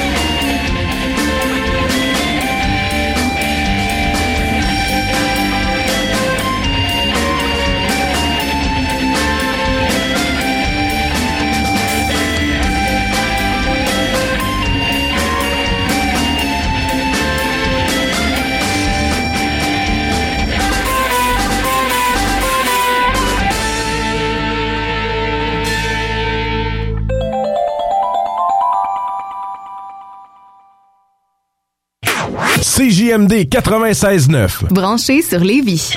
Le 96.9.com. Alors bonjour tout le monde, ici Bonhomme Carnaval. Vous écoutez Puissance Maximale, installez-vous à vos jeux et soyez comme moi, le meilleur dans ce que vous faites. Et oui, mesdames et messieurs, il est temps de faire une autre chronique académique, jeux vidéo avec Monsieur Diego Lamana. Bonjour Diego, comment ça va? Bonjour Michael, très bien toi? Oui, très bien. Et là, la semaine passée, euh, j'ai fait avec Andrew un petit coup de gueule euh, causé monétaire. Là, on parlait justement euh, des geeks cheap dans le domaine, surtout dans le domaine événementiel geek. Mais là, tu vas faire une petite suite à ça? Oui, je vais faire une suite à ça. J'ai, adoré votre chronique, votre éditorial sur les geeks cheap et sur les événements geeks. Donc, je vais, poursuivre un peu en, en me posant la question est-ce que les jeux vidéo coûtent cher? Ou est-ce que les vidéos coûtent plus cher qu'avant, surtout avec le lancement euh, euh, de la Xbox One et de la PS4 qui s'en viennent bientôt. Donc, est-ce que les prix annoncés par rapport à l'histoire, où ça se situe? C'est pas mal ça mon point. Parce qu'on penserait là que vu qu'on est dans une euh, on est en constante évolution avec l'évolution justement du coût de la vie, que aussi ces produits de consommation là augmentent, mais selon toi, t'as pas l'air si certain que ça? Non, en fait, la réponse est assez, est assez simple quand on retourne, euh, on retourne regarder les prix de lancement des différentes consoles et des jeux. C'est que non, les jeux vidéo coûtent sensiblement moins cher qu'avant, surtout quand on prend en compte l'inflation. Donc, euh, en général, ça se- les, les jeux vidéo depuis le début se situent toujours autour de 200 à 400 dollars. Donc, c'est à peu près le prix de lancement d'une console, c'est autour de ce de, de ce range là de prix si on veut. Ah, ok. Donc, et, là, c'est ça, la- le prix de la- des nouvelles générations qui ont été annoncées, c'est la, la Xbox One va être à 499 et la PS4 à 399. Donc ça, c'est les prix de départ. C'est ça, ça se situe à peu près au plus élevé là, de, la, de la tranche des, euh, de l'histoire, là, si on veut, des consoles. Parce que même à l'époque, c'est ça, là, les Super Nintendo et autres consoles de ce genre-là, ça coûtait quand même très cher. Ça coûtait pas 20 pièces là, s'acheter ça. Ça valait cher. Non, c'est ça. Donc, si on, on retourne dans l'histoire, le- une des premières euh, plateformes vidéoludiques pour la maison, c'est le Magnavox Odyssey en 1972, et le prix de départ est à 99 dollars. Donc, c'est assez, euh, ça, pour, pour nous d'aujourd'hui, ça semble assez, assez abordable, mais quand on calcule l'inflation à partir de 72, ça revient à peu près à 400 dollars la console. Donc, on est dans les prix. On est encore dans les prix, ça reste, ça reste sensiblement le même. Donc, quand on fait le, calcul, les, les consoles des années 70 coûtent environ, euh, certaines coûtent beaucoup plus cher. Donc, l'Atari 2600, c'était 199 dollars le prix de lancement. Et ça revient au prix d'aujourd'hui environ entre 700 et 800 dollars, tout dépendant comment on fait notre calcul là, de l'inflation pour ces années-là. Donc, même, entre hein. 77 et 2013, ça fait quand même une, une grosse différence. C'est à peu près la même chose pour euh, le Magnavox Odyssey, l'Intellivision et l'Atari 5200. Donc, ça, c'est à peu près le- dans, le même, euh, dans la même gamme de prix. Au- Au-dessus de 600 dollars, en, en dollars d'aujourd'hui. OK, puis là, évidemment, là, les jeux qui allaient avec ça, j'imagine que on, il fallait pas s'attendre non plus à payer 5 cents pour une cartouche. Là. Ça devait coûter quand même à peu près dans les mêmes genres de prix. Oui, ça, ça dépend des époques, parce qu'en général, donc les prix, c'est autour de, de 15 à 40 dollars le un prix. Donc ça, c'est ça. Bon, juste, je, vous, je vais vous donner mes sources au départ. La plupart des sources, je les ai trouvées dans des, euh, dans des vieux catalogues Sears sur Internet. Des Ah, vieux bon. scans de pages de catalogues Sears euh, d'autour de 92, 86, 92 et, un- et certains des années 70 aussi. Donc c'est un peu là-dedans et sur certaines autres sources là, que je mettrai en ligne sur, Ah, euh, sur le Facebook. Comme vous, vous pourrez aller voir, c'est une sorte d'encyclopédie avec tous les prix et toutes les spécifications des consoles.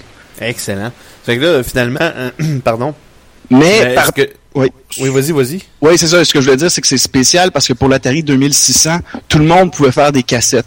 Des, des, des cassettes pour eux. Donc, tu pouvais retrouver certaines cassettes très cheap dans des dans des sacs de Purina Chow que tu achetais à l'épicerie. Donc, ça, ça, force un peu les données, mais ça, c'était beaucoup plus tard, par exemple. C'est dans les années 80, non Dans pas au lancement. Dans les sacs de Piranha Char, pour vrai? Oui, oui, oui, tout le monde avait le droit de, de, de produire. Oh, je pourrais faire une chronique là-dessus sur les pires jeux. là. Il, y a, il y a vraiment les pires jeux qui sont sortis sur le, le- le- l'Atari. Ben J'en oui, ai euh, quelques copies à la maison. Puis si on, euh, on suit, euh, pour ceux qui suivent un peu euh, AVGN, l'Angry Video Game Nerd, il en a parlé de ce genre de jeu-là, justement, euh, dont euh, des jeux à temps- à- avec des sujets sexuels euh, assez bizarres, en fait, qu'on peut retrouver Oui. sur ces consoles-là. Absolument, oui, c'est ça. euh, AVG en parle un peu. Il y a, il y a notamment aussi le E.T., le jeu Oui. E.T., qui il y a à peu près 3 ou 4 millions, je pense, de jeux qui sont enfouis dans le désert. Il y a une équipe canadienne qui s'en va essayer d'être déterrée. euh. Oui, oui, oui, on avait vu passer ça. Ouais, ouais, ouais. Puis, qui, qui a été reconnu, entre autres, là, par plusieurs personnes comme étant le pire jeu de l'histoire. Euh, Oui. On a hâte de voir ça. Puis, en fait, c'est ça, c'est avant un peu le concept que Nintendo avait apporté avec sa première console, le, euh, le certifié Nintendo. Oui, oui, le, le, le, le, saut de qualité. Ouais, c'est ça, Qui, a, qui a relancé le jeu vidéo là, je- après le crash justement du, du au, euh, à l'effervescence de mauvais jeux sur les, les plateformes. Donc Nintendo a mis fin à ça et a, remonté là, le, la- Mais disons qu'on le parle de... qu'on le connaît. Ok, ok, ouais. Si on parle de jeux, euh, disons plus officiels là, à cette époque-là, les prix, les prix, ça avoi- avoisinait à peu près les prix d'aujourd'hui si on calcule l'inflation? Si on calcule l'inflation, non, ça va venir, ça revient plus cher. Donc en fait, les, les prix sont toujours autour du même. Tant que ce soit euh, Nintendo, Sega, c'est toujours autour de 30 à 60 dollars. Euh, Super Nintendo, c'était 50, 60 dollars. Il y avait des exceptions un petit peu plus chères, donc c'est toujours le, le même prix. Donc oui, il était plus cher avant si on calcule l'inflation, mais euh, aujourd'hui, un, un jeu neuf sur les, les PlayStation 4 sont annoncés à 60 dollars. Donc ça revient à peu près le- au, au, mont- au chiffre, c'est la même chose. Donc si on calcule l'inflation, c'était plus cher avant le jeu. Et là, les, les changements dans les jeux, justement dans le prix des jeux, on peut attribuer ça à quoi? Les, les jeux vidéo, c'est ça, c'est il y a deux dynamiques euh, sur les prix des jeux vidéo depuis 72. D'abord, il y a l'augmentation des coûts de production à chaque génération. Euh, pour certaines, euh, par exemple, pour les, les premières, euh, les, pas- pardon, pour les, euh, les générations euh, euh, de, la, de la PlayStation 1, de la Dreamcast, de la GameCube, c'était entre 200 et 800 000 dollars faire un jeu.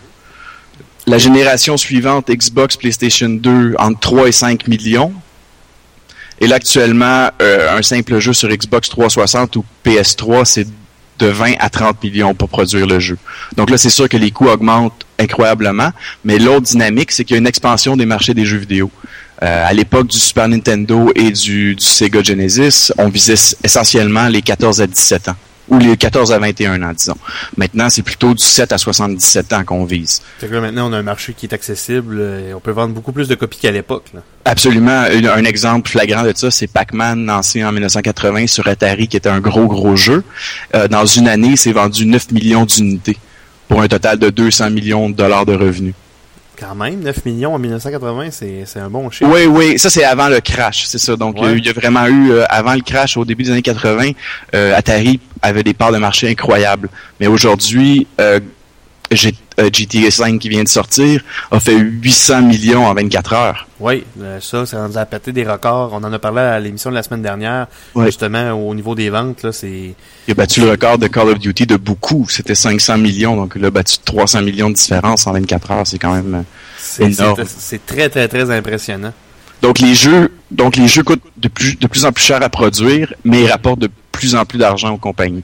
Donc euh, c'est c'est ce qui stabilise un peu le marché euh, à ce que les prix restent toujours le même. Donc un- une PlayStation 4 ou une Xbox 1 à- au prix annoncé avec le prix des jeux, c'est pas quelque chose de, de de très très cher comparé à certaines tentatives qui ont été faites dans l'histoire, par exemple la, la Panasonic 3DO et la. Philips CDI qui, se- qui, se- qui sont sortis à des prix de lancement de 700 dollars. Ouais. C'est, donc, euh, il s'en vend moins dans ce temps Ça c'est en 91 et 93 en, en dollars d'aujourd'hui, j'ai- j'ai pas calculé combien ça peut donner, mais c'est c'est énorme. Oh oui. Euh, et c'est pour ça que ces n'ont jamais euh, n'ont jamais survécu. Fait que finalement, ce qu'on peut, on peut aussi observer, c'est qu'il y a les, effectivement, là, il y a les, les prix qui restent, en général, pour les consommateurs, environ les mêmes d'une génération à l'autre. On, on finit par payer environ les mêmes prix en argent, euh, disons, en argent constant. Là. Ouais. Euh, mais c'est ce qui va changer finalement, c'est la production des jeux, dans le sens où on n'a pas le même type de jeu euh, qu'on avait à l'époque. Puis de plus en plus, là, la fameuse mode des DLC, là, des, des contenus téléchargeables, euh, parfois, là, Capcom sont forts là-dessus, là, que des fois même, on n'a pas la vraie fin si on n'achète pas le DLC. C'est c'est là-dessus là, que ça va changer. Oui, c'est ça. Il y a d'autres éléments à prendre en compte. Donc, le, le, le- c'est un peu réducteur de parler uniquement du prix des consoles quand on parle du prix. Il faudrait vérifier aussi c'est quoi évaluer le prix général d'être gamer. Parce que comme tu dis aujourd'hui, il y a beaucoup plus, il y a, les DLC qui viennent se rajouter, il y a les prix des jeux en ligne euh, avec un, une euh, qu'il qu'il faut payer à chaque mois pour euh, pour être inscrit.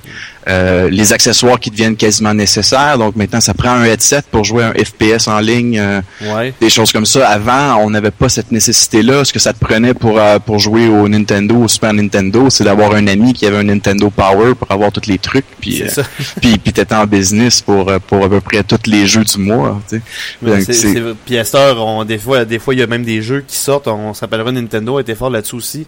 Euh, Il y a des jeux qui sortent pour faire la promotion d'accessoires. Oui, absolument. C'est simplement pour ça. Des... On a déjà passé à Donkey Kong à l'époque avec euh, avec les bongos qu'il fallait acheter. euh, Oui. euh, puis il y a certains jeux justement euh, à une époque où les, les accessoires de type fusil là, étaient plus populaires également. Oui, ou même des lunettes aussi. Il y avait le Sega Scope pour euh, le Sega. Il y avait le, euh, il y avait une, une forme de Kinect aussi à l'époque pour le Sega Genesis. Euh, Oui. L'activateur, je crois, que ça, ça s'appelait.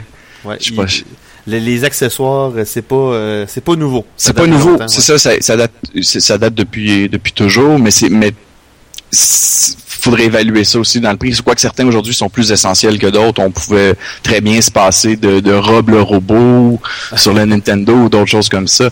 Maintenant, par contre, si on veut euh, si on veut pleinement euh, faire l'expérience d'un FPS par exemple ou de Diablo 3 ou de, de jeux en ligne, il faut il faut un headset pour se pour communiquer si on veut le, le jeu en ligne est devenu euh, Si on veut devenir, euh, si on va avoir des performances optimales, faut optimiser notre communication en ligne, ça c'est sûr et certain. parce que le jeu est designé pour ce, ce- ce genre de, de jouabilité.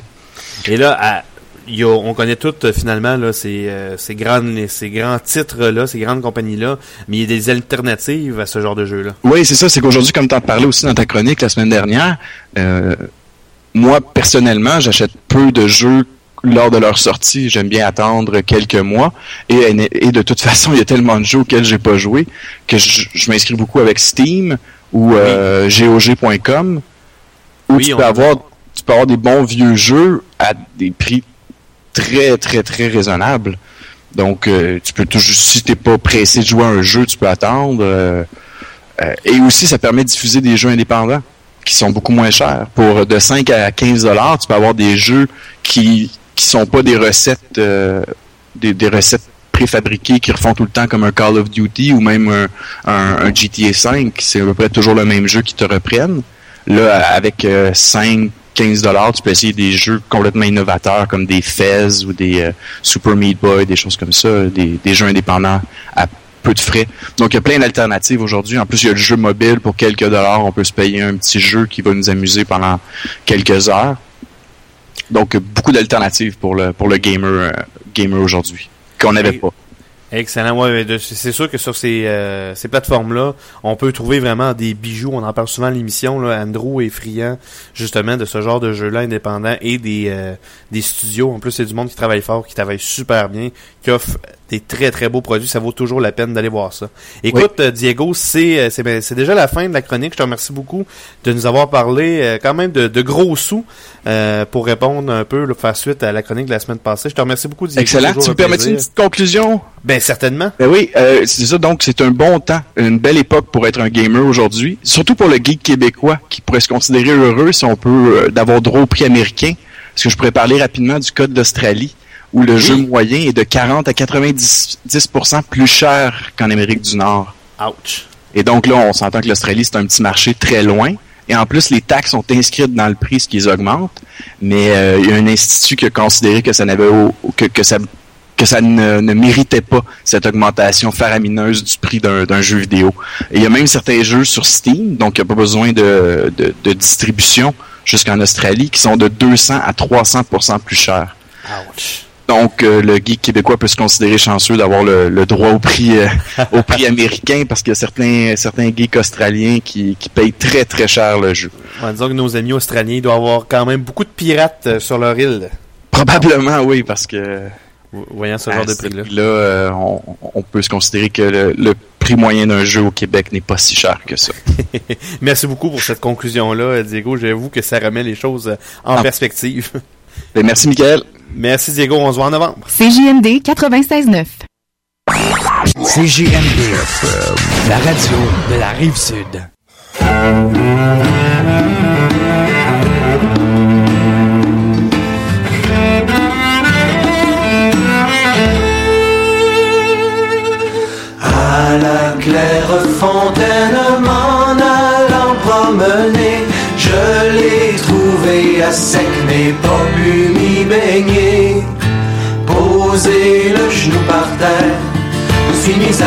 Mis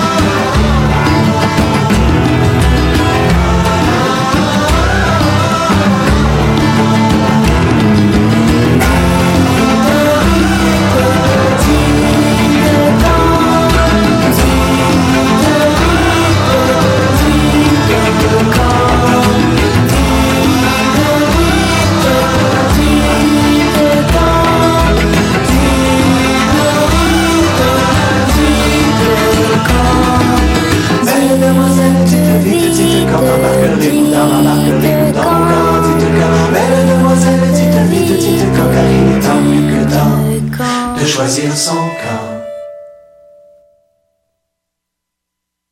Hi, this is Pat Contry, the NES Punk, and you're listening to Puissance Maximal. Et oui, de retour à Puissance Maximal. Après cette chanson de Mes aïeux, cette chanson euh, que l'on nomme bien évidemment euh, Belle embarquée. Et euh, tout de suite, euh, avant, c'était la chronique académique de M. Diego Lamana qui nous parlait du prix des jeux. Et comme je vous ai dit, c'est quand même vraiment intéressant de voir que finalement, en argent comptant, euh, constant, excusez-moi, en comptant aussi, tout à- en argent constant, finalement, il n'y a pas tant de variations que ça de- depuis le début de toute cette histoire-là, de cette magnifique histoire euh, qui est le jeu vidéo. Donc, euh, arrêtez donc de chialer. Non, mais on, est au Québec. Non, mais c'est ça, si on se compare à l'Australie, on se console, là. Mais voilà. Au Donc, Québec, on va toujours chialer. On va trouver de quoi. Toujours. Moi, mais ça, j'aime pas ça, moi, que le monde dit Au Québec, on est chialeux. On est chialeux partout sur la planète. Les Français sont chialeux, les Australiens sont chialeux, et euh, mon micro aussi chiale, présente. Donc voilà, c'était une excellente chronique de Monsieur Diego Lamana, toujours très pertinent. Et là, mesdames et messieurs, pour finir cette émission, il nous reste 40 quelques minutes. Ben, on va vous parler. Ben, en fait, on- j'allais 38 minutes. proposer qu'on fasse 38 minutes de silence. Ah, une hommage à Secteur 51. Ben, j'allais dire euh, au cougar euh, Ouais, mais qui a vrai. disparu. Ouais, on aurait pu faire ça aussi. Mais non, mesdames et messieurs, puisqu'on vous aime et qu'on a une émission sur les jeux, ben on va vous faire des nouvelles ludiques et on va y aller avec Monsieur Castegan. Ouais, euh, grosse nouvelle euh, qui en a pris plusieurs par surprise. Euh, La sortie de Watch Dog est décalée. Ouais, j'ai vu ça passer hier, puis ben, ça. Oui, par surprise, j'étais déçu, mais en même temps, moi, ça me dérange pas. Ben, connaissant le track record de Ubisoft à sortir des jeux un peu trop rapidement, qui sont à- qui nécessitent des grosses patches puis qui sont pas dans le poly nécessaire à la sortie directe. Assassin's Creed 3. Euh, Prince of Persia, Sand of Time. Euh, je dirais que c'est quand même une bonne nouvelle, honnêtement. Ouais, ben c'est ça, c'est pas si grave que ça. Ben, c'est sûr que Je préfère qu'ils finissent le jeu comme du monde. Ouais. Mais surtout ce jeu-là, là, on Que d'attendre l'attend. une patch. Il y a beaucoup de monde Ben, qui en fait, l'attend. euh, la raison qu'ils ont sorti, c'est en fait, premièrement, il, a été, il était supposé sortir à la fin de l'année. Il a été décalé euh, au printemps 2014. On parlerait entre avril et juin approximativement. Il n'y a pas eu de date officielle. Ben, c'est quand même six mois de délai. Là. C'est ça, mais la raison principale, c'est qu'ils considèrent que Watch Dog est un jeu next-gen. Il faut savoir que Watch Dog va sortir sur les consoles next-gen, donc PS4, euh, Wii U et... euh, je trouve ça drôle de mettre Wii U dans le même panier, mais bon, théoriquement, ils sont dans la même génération. Mais t'sais, dans le fond, euh, PS4, et Xbox One et la Wii U, dans le fond, ils vont avoir un portage de Watch Dog. Donc, dans le fond, c'est pas juste un jeu qui va être sur les consoles actuelles où ben le, le PC c'est hors catégorie là, mais je parle c'est pas juste sur les consoles actuelles. T'es dans le principe que c'est un jeu qui est de vocation next gen. Donc dans le fond c'est c'est pour être un jeu qui va vraiment montrer des facultés que les consoles récentes euh, sont capables de faire qu'est-ce que théoriquement les anciennes consoles sont pas capables de faire? Fait que, ils disent qu'ils veulent peaufiner ça pour vraiment monter le degré de qualité de Watch Dog à ce que ça soit réellement un jeu Mm. next-gen? Moi, j'ai un peu le- la mauvaise impression que j'avais avec euh, Star Wars The Force Unleashed. Il avait dit LucasArts, à l'époque, avait dit la même chose, que c'était un jeu qui était là pour démontrer la puissance de la PlayStation 3 et de la Xbox 360. Finalement, on s'est ramassé avec une version juste plus belle de ce qui avait sorti ces autres consoles puis sur le portable. Ouais. euh, ouais, ben, D'ailleurs, tu me l'as prêté il y a pas si longtemps, ce euh, les, les caméras... euh, On n'en parlera pas. Ouais. écoutez, on préfère une émission de deux heures là-dessus, mais... euh, ouais, il, y a, ça- il y a le premier level qui est le fun, après ça, on arrête de jouer. ouais, ben c'est ça. Ben oui, parce qu'on joue Darth Vader. Puis qui tue tout plein d'affaires. Ouais, dont des Wookiees. Surtout. Surtout des Wookiees. Mais non, ben c'est pas une si mauvaise nouvelle. On va juste espérer que ce soit la vraie raison, puis qu'on a un produit avec un rendu vraiment intéressant avec les nouvelles euh, générations. Ouais, comme on dit, on préfère un jeu fini qu'un jeu rushé. Ouais, tout à fait. Ben moi je vais je vais faire mon évaluation euh, une fois avoir vu le produit fini Ah, de. Assassin's Creed 4 parce qu'Assassin's Creed 4 est supposé aussi être un titre euh, next gen. Il va Et- sortir aussi sur euh, PS3 Euh, oui, Ouais. Mais je un- crois moins parce que c'est le même engin que les autres Assassin's Creed? Non, mais ils ont dit que les versions next-gen sont supposées démontrer une puissance graphique. Si tu regardes les, les tech démos, dans le fond, là, de PS4, d'Assassin's Creed 4, ils disent que c'est supposé d'être un merveilleux et tout Ben, ça. je, je pense qu'il il faudra, M. Monsieur Castegan, faire le test. Ah, je connais quelqu'un qui va avoir une PS4 avec ce jeu-là. Il attend juste ça, l'argent est mis de De côté. toute façon, je l'ai vu un peu, je dirais, à New York D'ailleurs, Comic Con, comme on en on- parlait. Ouais. Puis On honnêtement, c'est un peu plus beau, oui, que le troisième, mais troisième opus. Non, non. Dis opus, là, ça fait longtemps qu'on l'a pas dit. Mais, ah, parce que Andrew, je passe pas assez souvent ici pour ne pas te le rappeler. Euh, Non, mais mais- La qualité graphique était là, oui. Euh, C'était très fluide. Par contre, à savoir si c'est vraiment beaucoup plus beau, oui. Mais On a le droit d'en douter. c'est pas un petit- je me tirerais pas dans les murs. Mais- Ah mon dieu, je croirais que je suis un pirate des Caraïbes. Non, mais c'est ça. Mais si le jeu vraiment fait ses preuves sur PS4, tout ça va faire bon, ok. Mais si c'est genre comme Assassin's Creed 3, ça va faire, Mm. ouais. Ah ça. Mais aussi en même temps, il faut savoir qu'il y a une bonne partie de l'équipe d'Assassin's Creed 3 qui avait été transférée dans l'équipe de Watch Dog. Fait que. Yesh. Non, mais, non, mais, peur, j'ai peur. non, mais c'est d'où la raison pourquoi il y avait plein de bugs, parce qu'il y a eu une coupure de ressources Ah, ok. dans le développement d'Assassin's Creed 3. Euh, il y avait déjà eu... Euh, voyons, je parlais avec, euh, avec euh, la personne qu'on connaît. On va le nommer, le Brian, là, d'ailleurs. Là. Oh oui. Ça, ça- Salut, ça- Brian. Ben, on le salue d'ailleurs. Euh, c'est avec lui que je parlais de ça, puis justement, euh, c'est ça, Uncharted 3 avait vécu la même chose. Euh, dans le fond, Unch- un- d'où pourquoi qu'Uncharted 3 avait été moins bon, Il un était peu plus les- court. Il, avait était plus raccourci le court. jeu. Il a, il a essayé de pas le bugger, mais de pas couper sur la qualité, mais juste de raccourcir le jeu. C'est ça, parce qu'une partie de l'équipe avait été transférée sur le projet Last of Us. Ah. Fait que, tu sais, Assassin's Creed 3 a eu le même traitement, sauf que Ubisoft, puisqu'ils ont tendance des fois à tester leur jeu... euh, À les rusher, à les rusher un petit peu. Euh, ça n'empêche pas qu'ils ont sorti ben des fois des très bons jeux, mais tu sais que ça prend quand même quelques patchs euh, avant Ça, que le, non, le Ubisoft, produit... euh, euh, C'est ça, c'est un peu les Lucas euh, du jeu vidéo. C'est qu'ils ont toujours des très bonnes idées. Le problème, c'est l'exécution. C'est Ouais, le problème, c'est le, le jeu est excellent, mais ça prend quatre patchs avant qu'il devienne excellent. C'est c'est inégal chez Ubisoft. C'est une bonne compagnie, là, où ils ont, euh, Les Assassin- bonnes idées, Assassin's est- Creed, c'est une super bonne série. C'est juste qu'un mot, on se dit que le dernier opus euh, était, ma foi, des plus ordinaires, mais si ils en ont vendu puis ils continuent, euh, j'ai hâte de voir le Black Flag quand même. Euh, écoute, moi, je vois un très pirate. intéressant. Moi, jouer un pirate euh, dans cet univers-là, là, n'importe quand. J'ai juste peur que... euh, Que le bateau prenne trop la ouais, place. c'est en plein ça, que le bateau prenne trop de place. C'est super le fun de faire les, les, les missions navales dans Assassin's Creed 3. Et j'espère qu'il y en aura d'autres. Il va en avoir d'autres dans le 4, ça c'est sûr. Mais j'espère qu'il n'y en aura pas trop. Parce que maintenant... euh, Je pense que c'est pratiquement que ça. Arrête. Que j'en ai vu. Arrête. Non. ben, D'après ce que j'ai vu de la map... euh, Il y a des îles, mais... et C'est des îles, fait que tu vas faire du bateau souvent. Ouais, mais euh, faire du bateau, ça me dérange pas. Pourvu que dans les missions, il y a de la variation. Qu'on n'aille pas, qu'on retombe pas dans le piège du, premier Assassin's Creed qui est très, très Ce linéaire. que j'ai vu, puis très répétitif. ce qui permettait d'être le fun par rapport au bateau, c'est que tu pouvais gager les navires ennemis, savoir qu'est-ce qui traînait, qu'est-ce qui était intéressant pour toi, à quel point il était capable de se défendre. Ouais. Fait qu'il y a un niveau stratégique au niveau Ouais, mais du c'est bateau ça, que tu peux pas faire du pillage. euh, Ce sera pas juste de la bataille. C'est ce Et que tu je peux veux garder dire. les bateaux ennemis pour faire une armada. Bon, ben, regardez. Fait que c'est un peu comme du pirate de Sid Meier mélangé avec Assassin's Creed 3. Ben, fait qu'il y a peut-être de quoi. Moi, chose qui pique mon intérêt. C'est sûr que j'ai hâte de l'essayer. Ah, Bref, c'est ça, c'est sûr que je vais l'essayer. Euh, Assassin's Creed, moi, anyway, j'ai pris un recul parce que, tu sais, à un moment donné, j'ai fini par me tanner. Puis c'est sûr que je vais l'essayer, mais tu sais, c'est- c'est pas un jeu que j'attends frénétiquement et que j'ai précommandé Mm. parce que je le veux absolument. Moi, j'ai le même euh, reproche à faire Assassin's Creed qu'à Call of Duty. Une fois, c'était bien, deux fois, c'est correct. 20 fois, euh, Ah, c'est sûr que là, le, le 3 est allé, selon moi, là, on est allé au plus bas. euh, Il n'y avait pas beaucoup de renouveau dans le 3. Brotherhood, c'était. mm, Ben, on- Ça commençait ça commençait à descendre. Ouais, oui, mais au plus bas, on est dans le 3. là. Puis c'est plate parce que moi, je dis toujours ça, puis c'est pas juste pour Assassin's Creed, c'est tous les jeux. C'est bien le fun, les collectibles, là, les, les trucs à ramasser, puis les petites missions de côté. Mais on peut-tu avoir un main story qui dure plus que 6 heures, puis qui est intéressant, puis qui est prenant? Euh, Grand Theft Auto, là, on en parle depuis 3 semaines. Je viens de finir le main story, là. C'est un film. Le scénario est tellement bon est vraiment intéressant. C'est sûr qu'il y a des lacunes, c'est pas parfait. Mais l'histoire est vraiment intéressante. Puis après ça, on a le reste du jeu. C'est quand même assez. Si on prend le temps de tout faire, là, de, de, de, de- le, main, le main story, là, avec les cinématiques qui sont intéressantes, le temps que ça prend, on a des heures de jeu devant nous. Là. hmm? Quand on regarde des jeux comme Elder Scroll.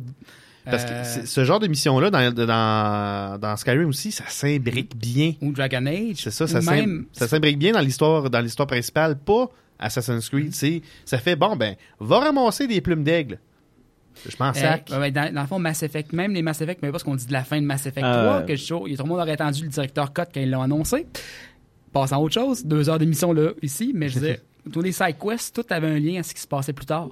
Je, je tiens à saluer euh, Pierre Courtemanche qui, qui vient de nous écrire sur Facebook, qui nous écoute et qui dit euh, qui a hâte, lui, Assassin's Creed 4. Ben, parfait, Pierre, on est bien content. ben, nous autres, on l'a dit, nous autres aussi, non, on non, c'est ça, on n'enlève rien à Assassin's Creed 4, on a hâte de l'essayer. C'est juste qu'on on est plus prudent, un petit peu. Non, c'est ça. Mais je suis sûr que Pierre aussi. Pierre est un, un, Un consommateur averti. Un consommateur averti, un auditeur de l'émission. On lui a parlé souvent, puis euh, il sait. Il sait quoi choisir comme jeu. là. C'est c'est un joueur aguerri. On lui fait confiance. Ben, c'est ça, puis il dit qu'il y a un bon feeling là-dessus, ben tant mieux. On est bien content. Nous autres aussi, on n'arrête pas de le dire. C'est juste que on, on pensera pas que ça va être révolutionnaire. tu sais. Non, c'est ça. De toute façon, je l'ai dit, le mot révolutionnaire est un mot galvaudé dans l'industrie du jeu vidéo. À chaque génération de nouvelles consoles, on va révolutionner. Non. De toute façon, on est rendu à un point, c'est qu'on peut plus rien inventer, on fait juste se servir la même sauce avec différentes épices. On recycle, mesdames et, Et messieurs. voilà. On a pris un tournant écologique. voilà. Autre nouvelle, Monsieur Castegan? Euh, pas de nouvelles de Zelda Wii U avant Je le... pensais que t'allais dire pas de nouvelles. Bon, L'émission est terminée, L'émission mesdames et terminée. messieurs. euh, Non, en fait, euh, pas de nouvelles de Zelda Wii U avant le E E3 2014. Oh, pas de nouvelles du tout? Il y a Pas rien du qui va tout, sortir? pas du tout, du tout, du tout. Euh, selon, euh, en fait, c'est euh, le producteur de la série Eiji Aonuma. Hey, ton japonais. Alors, est- dis-nous ça encore. Ouais, c'est ça. Eiji Aonuma. Ah, tu vois, c'est mieux. Ouais, ben, ça a été Mais j'ai pas le nom devant moi, je peux pas te dire si tu l'as vraiment bien prononcé, là, mais Ben, euh, je pense que oui. là, euh, on va te laisser le. euh, me laisser le bénéfice du Tout doute. à fait, tout à fait. Euh, ben dans le fond, c'est exprimé chez Mashable, un magazine d'intérêt ludique, et il aurait dit qu'il n'y a pas de projet de Zelda sur la Wii U avant, du moins rien de présentable avant le le E3 2014. Donc vous qui êtes détenteur d'une Wii U et attendez impatiemment un vrai jeu de Zelda sur la Wii U. Un vrai jeu tout court sur Wii U. Ben, attendre longtemps.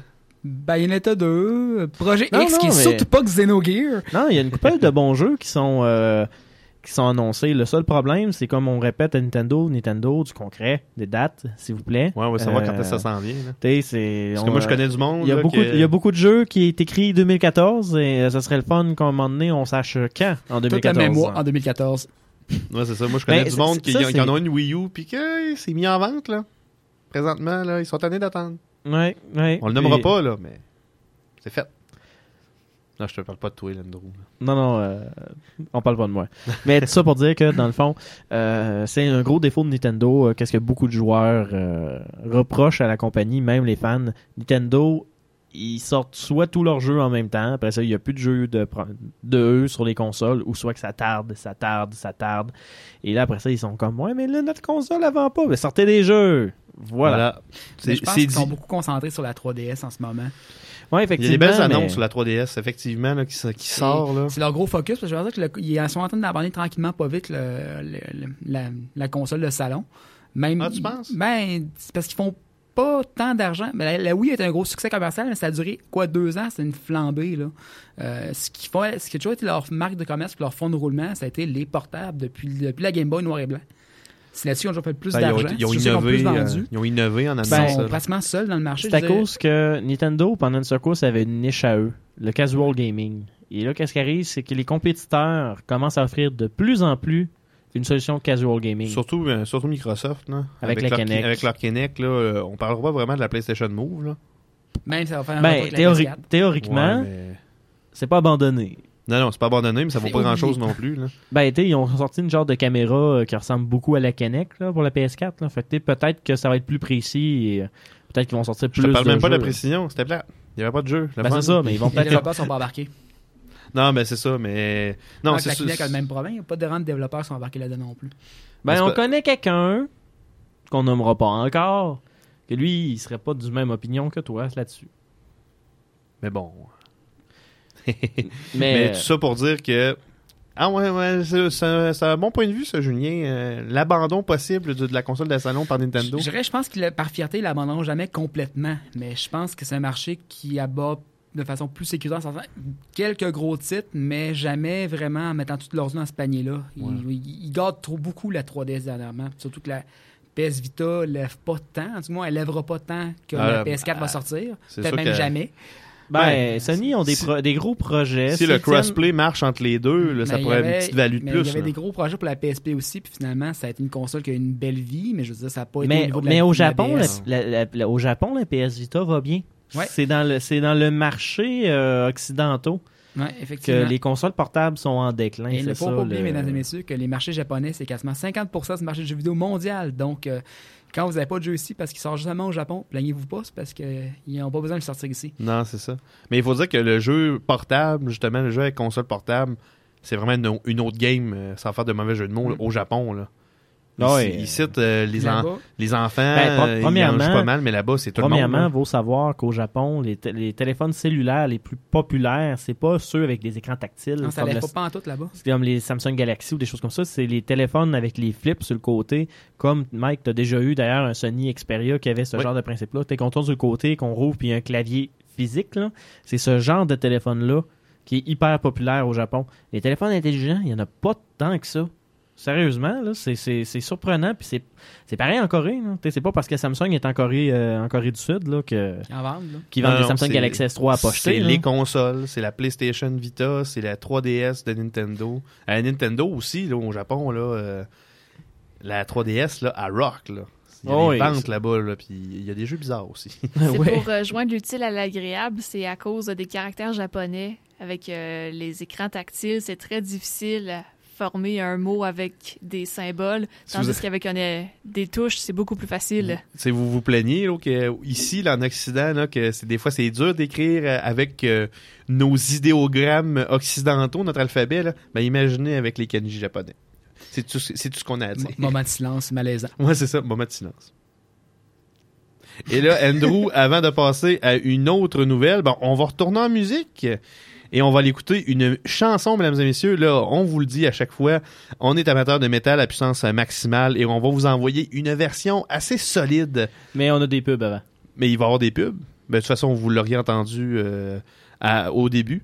Euh, mais Ouais, ben, c'est à cause qu'il y a à peu près euh, une minute et demie de pub. C'était Ben. juste pour aviser. Restez à l'affût, vous allez l'entendre pareil. C'est ça, vous allez l'entendre pareil. Mais euh, vous allez entendre une reprise métal, malgré que la, la tune originale, la trame sonore originale de ce jeu-là est quand même assez métal. Mais là, c'est une reprise de M. Eric Calderon, on en passe souvent à l'émission, euh, et euh, ça s'appelle God of War Meets Metal. Donc vous allez voir, ça arrache, c'est vraiment solide comme reprise, et vous allez entendre ça à puissance maximale sur les ondes de CJMD 96.9 à Lévis. CJMD débute la journée du bon pied avec Laurence et Mathieu. Horoscope, offre d'emploi, actualité et musique entraînante. Deux toasts et demi le matin, du lundi au jeudi, 8 heures. En semaine, du lundi au jeudi dès 20h, ne manquez pas les rois du sport avec Valie Roy et ses chroniqueurs. De la musique. Vous en voulez? En voilà. La seule station sur la rive sud.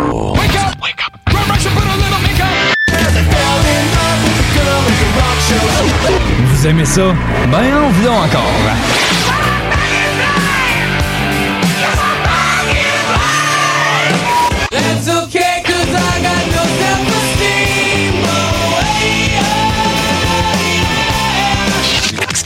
Qu'on était bien de le voir au qu'il Il chic, chic, chic, chic, ça chic, chic, chic, chic, ça Et ça donne qu'on a les artistes d'ici aussi. Déclaré célébrita, j'étais rassemblé sur le sterminal.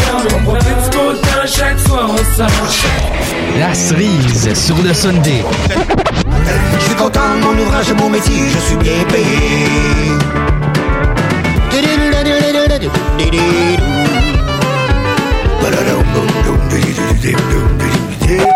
Ouais ben, c'est ça, hein.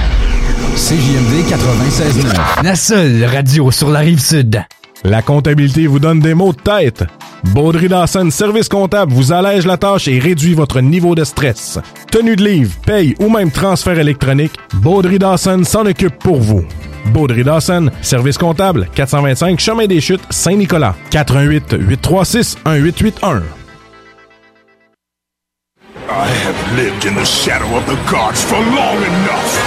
The time of the gods has come to an end.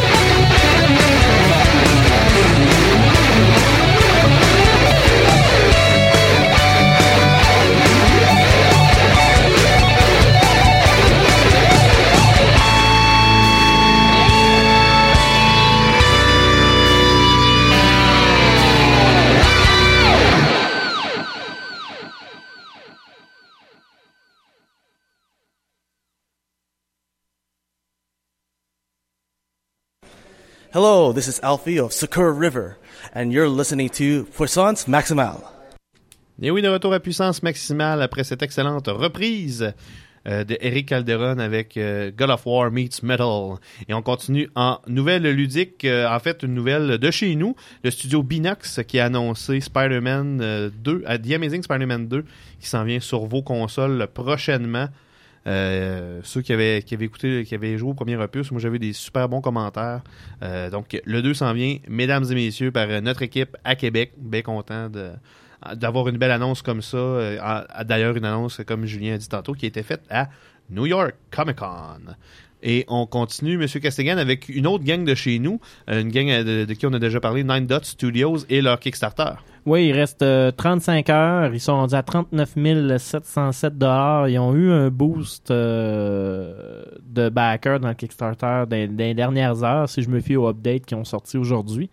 Et euh, en fait, euh, on aime le jeu, on en a déjà parlé. C'est pas la première fois qu'on fait des rappels sur euh, notre page Facebook euh, d'aimer le projet et d'aller euh, financer. Il vous reste 35 heures pour le faire. Et chose à savoir avec Kickstarter, s'ils n'atteignent pas leurs objectifs, malheureusement, il n'y aura pas d'argent qui descendra au studio. Et il y a beaucoup de gens dans, ce- dans ce studio-là qui ont travaillé bénévolement depuis euh, facilement un an sur le projet. Donc, euh, je vous dirais que ça serait dommage qu'ils n'atteignent pas leurs objectifs. Donc, euh, Puis que ce jeu-là vienne pas, euh, ne vienne pas au jour euh, euh, à cause de ça, ça vaut vraiment la peine. Partagez-le aussi, ça va partagez la page, faites pas juste contribuer, faire de la pub à ces gens-là, c'est toujours un excellent moyen de les aider également. Autre nouvelle, Monsieur Castigan? Oui, euh, suite au succès de Kingdom Hearts 1.5 HD, euh, Square Enix a annoncé, euh, dans le fond, le remix HD de Kingdom Hearts 2, euh, qui va s'appeler, euh, dans le fond, euh, 2.5, dans la même lignée que le premier qui a été fait. Kingdom Euh, Hearts ou Kingdom Hearts? Hearts. Hearts. Ça, désolé, là, ça arrive. Et euh, ce remix en HD va inclure le deuxième jeu de la série. Euh, dans sa version Final Mix euh, qui était sortie au PlayStation 2 et ainsi que Kingdom Hearts Birth, Birth by Sleep qu'il y a eu sur euh, le PSP qui était dans le fond le prequel de la série et les, toutes les cinématiques de l'épisode DS Recoded. Donc, euh, ça va vous permettre de vous Bref, replonger dans l'histoire de la grande mythologie de Kingdom Hearts et ainsi être prêt pour la sortie du troisième. Hourra! Nous sommes heureux. Ben, pas moi, parce que je suis pas un super fan de la série. Ben, en fait, je suis pas un fan du tout, j'ai jamais joué. Mais je n'ai que des bons commentaires de ceux qui y ont joué, donc euh, je suis heureux pour eux. Donc, tu es semi-heureux. Non, je, suis- je suis heureux pour vrai. Chers Franc. auditeurs, vous pouvez maintenant juger Michael et Michaud. Ou non. Personne ne pourra jamais me juger. Voici M. Castigan pour une autre nouvelle. Oui, en fait, euh, Sony, euh, lors de le, du E3, avait euh, confirmé beaucoup de collaborations avec des développeurs indépendants pour leur nouvelle plateforme, la PlayStation 4. On avait applaudi la chose d'ailleurs. On avait applaudi la chose et d'ailleurs, il y a une grosse nouvelle. Le studio Frictional Game, le studio en arrière du jeu de peur Amnesia de Dark Descent, annonce une version de ce dit jeu sur la version PS4. Donc, euh, le studio promet rien tant qu'à une, une amélioration des graphiques, mais Ce serait bien quand même. on parle quand même d'une possibilité de l'envoi de ce, de ce jeu sur la nouvelle console de Sony. Une méchante bonne nouvelle. En tout cas, pour les amateurs de jeux d'épouvante, euh, ça, vous tente, ça vous tente de chier dans vos, culottes, dans vos culottes pour vrai, là? À vos culottes? Non, Dans c'est- vos culottes? c'est- c'est stressant ce jeu-là. J'ai essayé de jouer, euh, j'ai pas été capable de toffer. C'est assez intense. Donc, Fermez les euh, lumières, mettez-vous des casques d'écoute là. Ouh, non, c'est chiant ça. C'est très chiant. Mais- vous avez vous avez pas filé en jouant à Doom 3 dans ces contextes-là, vous avez pas joué à Amnesia. Donc, euh, une excellente nouvelle pour les amateurs de jeux d'horreur. Et une petite dernière, Andrew, avant la fin de une l'émission. petite dernière. euh, en fait, euh, autre coup dur euh, pour Microsoft avec leur euh, Xbox One. Euh, un des gros titres de leur lancement a été interdit en Allemagne. On parle ici de Dead Rising 3, Ah qui ouais. est quand même un des gros titres. Et euh, la raison, en fait, c'est que l'organisme... qui ce, le- dans le fond l'autorité qui met la classification des jeux que je vais tenter de nommer qui est la Unteranklun Software Serbgrundele. Ton allemand était aussi bon que ton japonais. Merci. Puis ton anglais. Et en fait, euh, on, la- cette euh, autorité-là n'a pas été en mesure euh, d'attribuer une classification du jeu pour permettre sa distribution. Donc, euh, on parle ici euh, à cause d'un niveau de violence, de gore et euh, de tout d'un niveau un petit peu trop élevé à leur goût. Donc, tant aussi longtemps qu'il n'y aura pas de version censurée de ce jeu, ben Dead Rising 3 ne, ne verra pas le jour, malheureusement, en Allemagne. C'est plate parce que c'est quand même un gros marché, l'Allemagne. Une grosse puissance économique. Euh, Il y a des gens qui ont des sous pour l'acheter des jeux. moi, ça va faire un peu comme Manhunt, où c'est que le jeu va être banni en plusieurs pays à la fin parce que c'est trop, trop violent. Le premier, c'était. Mais l'Allemagne, euh, l'Allemagne aussi a quand même une petite historique au pour les, les censures de jeux, les interdictions de vente. Euh, pas autant que l'Australie, mais il y a quand même une petite Ah historique à ce niveau-là. Là.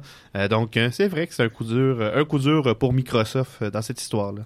Écoutez, mesdames et messieurs, c'est déjà la fin de Puissance Maximale après cette triste nouvelle pour Microsoft. Je tiens à remercier M. Pierre-Luc Pelletier et M. Diego Lamana qui sont venus nous parler respectivement de sécurité informatique pour les cellulaires et de l'historique des prix des jeux vidéo dans le cas de Diego. Merci à nos deux collaborateurs. Merci beaucoup de nous avoir fait ces merveilleuses chroniques. Merci à Julien et Marc-Aimé d'être venus nous parler de New York Comic Con et d'être venus commenter l'actualité ludique avec nous. Merci de nous avoir accueillis. Merci, puis les gars, vous êtes toujours aussi beaux. Toujours, toujours, ça, ça ne change pas. On est comme un bon vin, on s'améliore en vieillissant et on vieillit tous les jours. Et je veux remercier mon euh, collaborateur de toujours, Monsieur Andrew Castegan, euh, le, le maître d'œuvre de la console, euh, grand euh, Manitou des internets. Merci beaucoup, Andrew. Toujours un plaisir. Et euh, à titre d'information, j'ai mis le lien vers la page Kickstarter de God Wingman. God Factory Wingman. Ouais, exactement. Euh, Allez-y, partagez, donnez, euh, faites n'importe quoi, 35 heures pour que le studio atteigne son objectif. C'est un défi que nous pouvons tous relever ensemble. Merci beaucoup, Andrew. Et mon ami Michael Michaud, votre animateur, toujours content d'être là à chaque semaine pour vous parler jeux. Je vous rappelle rapidement que Puissance Maximale, c'est un site internet, le www.puissancemaximale.com. Euh, vous vous y rendez pour nous écouter nos anciennes émissions, podcasts et autres euh, chroniques. Allez sur Facebook également, nous ajouter dans vos, dans vos pages que vous aimez. Donc, tapez Puissance Maximale dans la barre de recherche. Vous allez nous trouver très facilement. Partagez-la aussi avec vos amis geeks qui veulent entendre parler de jeux de façon différente, avoir des analyses poussées et, et de toute façon, vous connaissez la qualité de l'émission puisque vous l'écoutez présentement.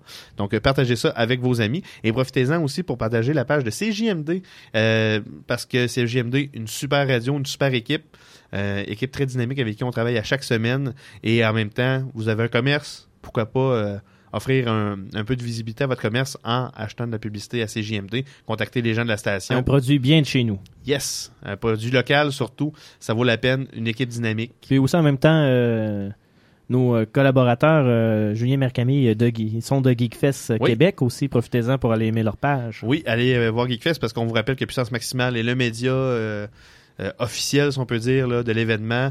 Euh, en fait, on a on va avoir les informations en exclusivité, en primeur en fait, pendant C'est ça, c'est pas une exclusivité, mais on va être les premiers à être mis au courant. à vous offrir l'information. Exactement, comme les dates. On était les premiers à le dire. On a même devancé Geekfest. ouais, c'est ça. Mais on avait eu la permission en. Ah oui, non, non, euh, je sais pas qui vous a donné ça, mais. on a reçu un texto euh, de l'empereur. Et merci donc. euh, je finirai euh, cette émission, mesdames et messieurs, en vous disant, comme à chaque semaine, de passer une excellente semaine de jeu. Get a harmonica.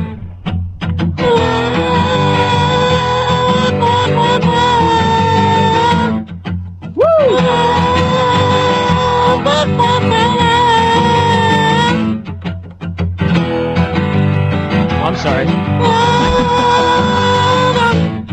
I got my 12 sided die and I'm ready to roll with a wizard and my goblin crew. My friends are coming over to my mom's basement bringing Funyuns and the Mountain Dew.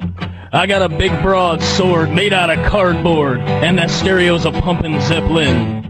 It's that time of the night, we turn on the black light, let the dungeons and the dragons begin. It's D&D! Fighting with the legends of yore. It's D&D! Never kissed a lady before. Nope. Mm. Woo! All right, take it home. little solo for it. One more time. now the Lord of the Rings, the Dark Crystal and things, we use these as a reference tool. And when we put on our cloaks and tell warlock jokes, we're the coolest kids at the school. No, we're not. I know. Now, Tack's a real bastard, but a fair dungeon master. He's got hit points and charisma to lend. And I rehearse in my room, or what I call the dragon's tomb, when I'm not out with my girlfriend. It's the end. Whoa, whoa, whoa, whoa. You, you got a girlfriend? Yeah. Yeah. No. It's D&D. Warriors who terrify. It's D&D. Virgins till the day we...